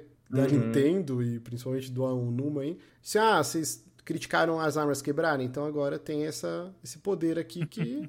Difundir, né? Que, que, vai resolver Cara, essa reclamação. É, é Nintendo Sim. sendo Nintendo, né? Porque na é, verdade. É, porque é bem isso, né? Tipo, desculpa, padre, pode falar, não vou te Não, não, não é, é porque muito. assim, é Nintendo sendo Nintendo porque além do, do, do, do, questão de quebrar as armas, a maior reclamação do, do, do, do Breath of the Wild é tinha que ter sistema de crafting. Então, então assim, uhum. vão ter um crafting, mas vão ter um crafting do nosso jeito. Uhum. Não vai, Sim, não vai todo ser... mundo imaginou que ia ser aquela coisa, ah, vai na cidade, fala com vai nessa... Isso. Aí, Pô, pelo amor de Deus, gente, 2015 já passou. Chega. Vamos fazer o nosso crafting? É. Se a gente colar isso com chiclete um no outro aqui. Então, é. Não, e é aquilo, né? É, é, é, até engraçado que a gente sempre vê. Essa mesma discussão de tempos em tempos retorna, né? O Márcio sofreu esses tempos por causa disso, né? Das armas quebráveis de Breath of the Wild. Meu Deus do céu, isso é bom, é ruim, a gente gosta ou não, etc, etc. E aí a gente vê a, os desenvolvedores até estavam tava vendo uma thread de desenvolvedores discutindo, né, que é falando se ah, se é bom, como que a gente soluciona isso e tal. E aí tipo assim, a gente imagina, né, o, o que foi muitas pessoas falando até, ah, não, a solução é tira as armas quebráveis e a gente tem armas normais, igual tinha os Zeldas anteriores e tudo mais. E não, a solução da Nintendo foi, não, é um sistema que faz parte do loop de gameplay do Breath of the Wild. É importante quebrar a arma para você trocar a arma, para você uma, usar arma diferente, para você ter o ímpeto de, de, de, de, testar coisas novas durante o combate, etc, etc, etc. Faz sentido dentro de Breath of the Wild. Então, em vez de tirar isso, a gente vai complementar com um sistema novo, onde você mistura as coisas e aí melhora as armas, e aí recupera a durabilidade delas fazendo isso. Então, assim, é uma resposta muito inteligente para um problema visto por muitas pessoas que não descarta aquela ideia, aquele elemento que é, faz parte do core de gameplay do jogo, mas melhora, mas traz uma, um conceito novo, traz uma ideia nova, traz coisas que adicionam ao invés de simplesmente assim, ah não, agora é loot. As armas vão ter é, cores, a arma verde, azul é a fraquinha, a vermelha é mais forte,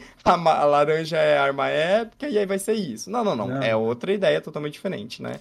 É, é muito é. interessante. Mas é isso. Todo mundo aqui tá sedento para jogar. Sexta-feira já vou sair do trabalho, comprar a latona de Monster. Meu Deus. Acho que eu vou comprar a lata, a lata de monstro e dormir 11h30 com o controle na mão. Ah, eu já tenho meus planos. Já conversei Olha com a minha aí. esposa. Vou chegar, dar aquele cochilinho, power nap, Olha. dar um power nap de 20, 25 minutinhos, aí janta, aí senta a bunda aqui, toma uma latona de 500ml de energético e Vai. Já aconteceu muitas vezes isso. Nós senta com o controle e ronca. Assim.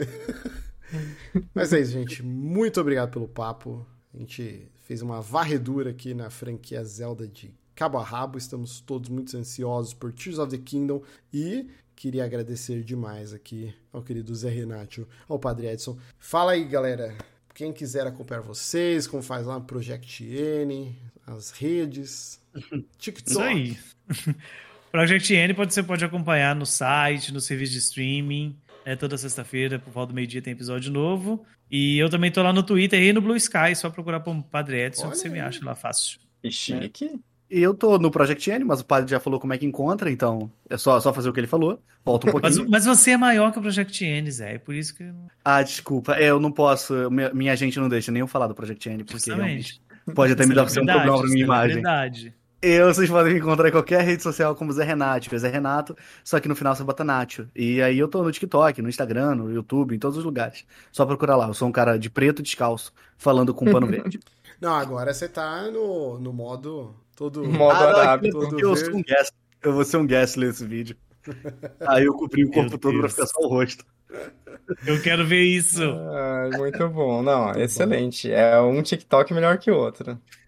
Não, e num ritmo que eu não consigo conceber a escala industrial de produção. Eu não, eu não consigo Amanhã eu tenho que acompanhar. tentar e escrever todos da, da próxima semana, pra no outro dia eu gravar todos. Não, é, Isso, É, é- é um por dia? Como, cara? É, É um por dia, posto um por dia. Todo dia tem um é, é, é é tipo escala industrial mesmo, assim. Caraca, tipo. É, ué.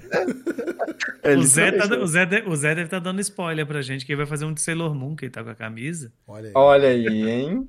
Tem que Não, fazer não. o, o inimigo da Sailor Moon esperando ela transformar pra poder começar a Sim, a gente tá escrevendo de Sailor Moon, não sei se vai ser isso. Eu quero Sailor Moon pra poder fugir do, do óbvio. Eu quero ver, Quem, pra pensar. quem segue o Zé pega os spoilers do vídeo. Ele tava assistindo High School Musical, chorou, Sim, aí veio é. uma porrada de Eu vídeo. dou um spoiler, eu abro live e saio falando os vídeos da semana, mostro o roteiro. É, bastidores, você já tem já os bastidores incluídos, Sim, gente, muito Sim, bom. todo, todo story é um making off. Muito bom, muito bom. Gente, brigadão aí pela participação. E é isso. Amanhã... Não vai deixar eu fazer jabá também, é isso, Ah, só os não, convidados podem. Ah, não, que, que, que coisa, É, hein? Esqueci. Ah, Rapidamente, só lembrando que a campanha do Gamebook ainda está no ar, está acontecendo no Kickstarter neste momento, né? Vai ser um livro completíssimo sobre tudo do Game Boy. Olha, a gente falou hoje de Link's Awakening, falando do, dos outros jogos aí que, do Game Boy. E dêem uma olhada lá, o link vai estar aqui na descrição. A gente envia para todo lugar do mundo. Vai ser um livro com mais de 240, 50, 60. A gente ainda está definindo a quantidade total de páginas, mas vai ter artes fantásticas de um monte de é, artistas convidados, é, matérias sobre os principais jogos, retrospectivas, timeline, tudo, tudo, tudo sobre o Game Boy original, né, o tijolão. Então, assim, para quem gosta, né, dessas coleções, desses livros é, de arte, desses compêndios sobre os consoles, por favor, deem uma olhada lá, deem uma olhada se vocês se interessam e pensem em adquirir, que vai ser muito, muito, muito bacana. É, é Kickstarter. É, eu vou deixar o link aqui embaixo, que é um link fala, bem fala grande, é mas é o é kickstarter.com barra project barra nintmedia barra gamebook the unofficial DMG Putz, Companion. é, É, deixa- gigante, eu falei. estará no post. Link Ah, post. mas é o Gamebook. Se você procurar no Kickstarter por Gamebook, tudo junto, você também encontra. Muito bom. Então é isso, gente. Zeldinha é bom demais. Uma das maiores franquias da história dos videogames. E agora estamos todos na vigília para Tears of the Kingdom. Então vamos ficando por aqui. Um beijo. Até a próxima gravação. Sabe Deus, agora que a gente vai começar jogando, vai gravar um podcast. vai ficar só jogando Tears of the Kingdom, é É. isso. Um dia a gente volta aí. Tchau pra vocês. Falou. Tchau, gente. Valeu. Beijo.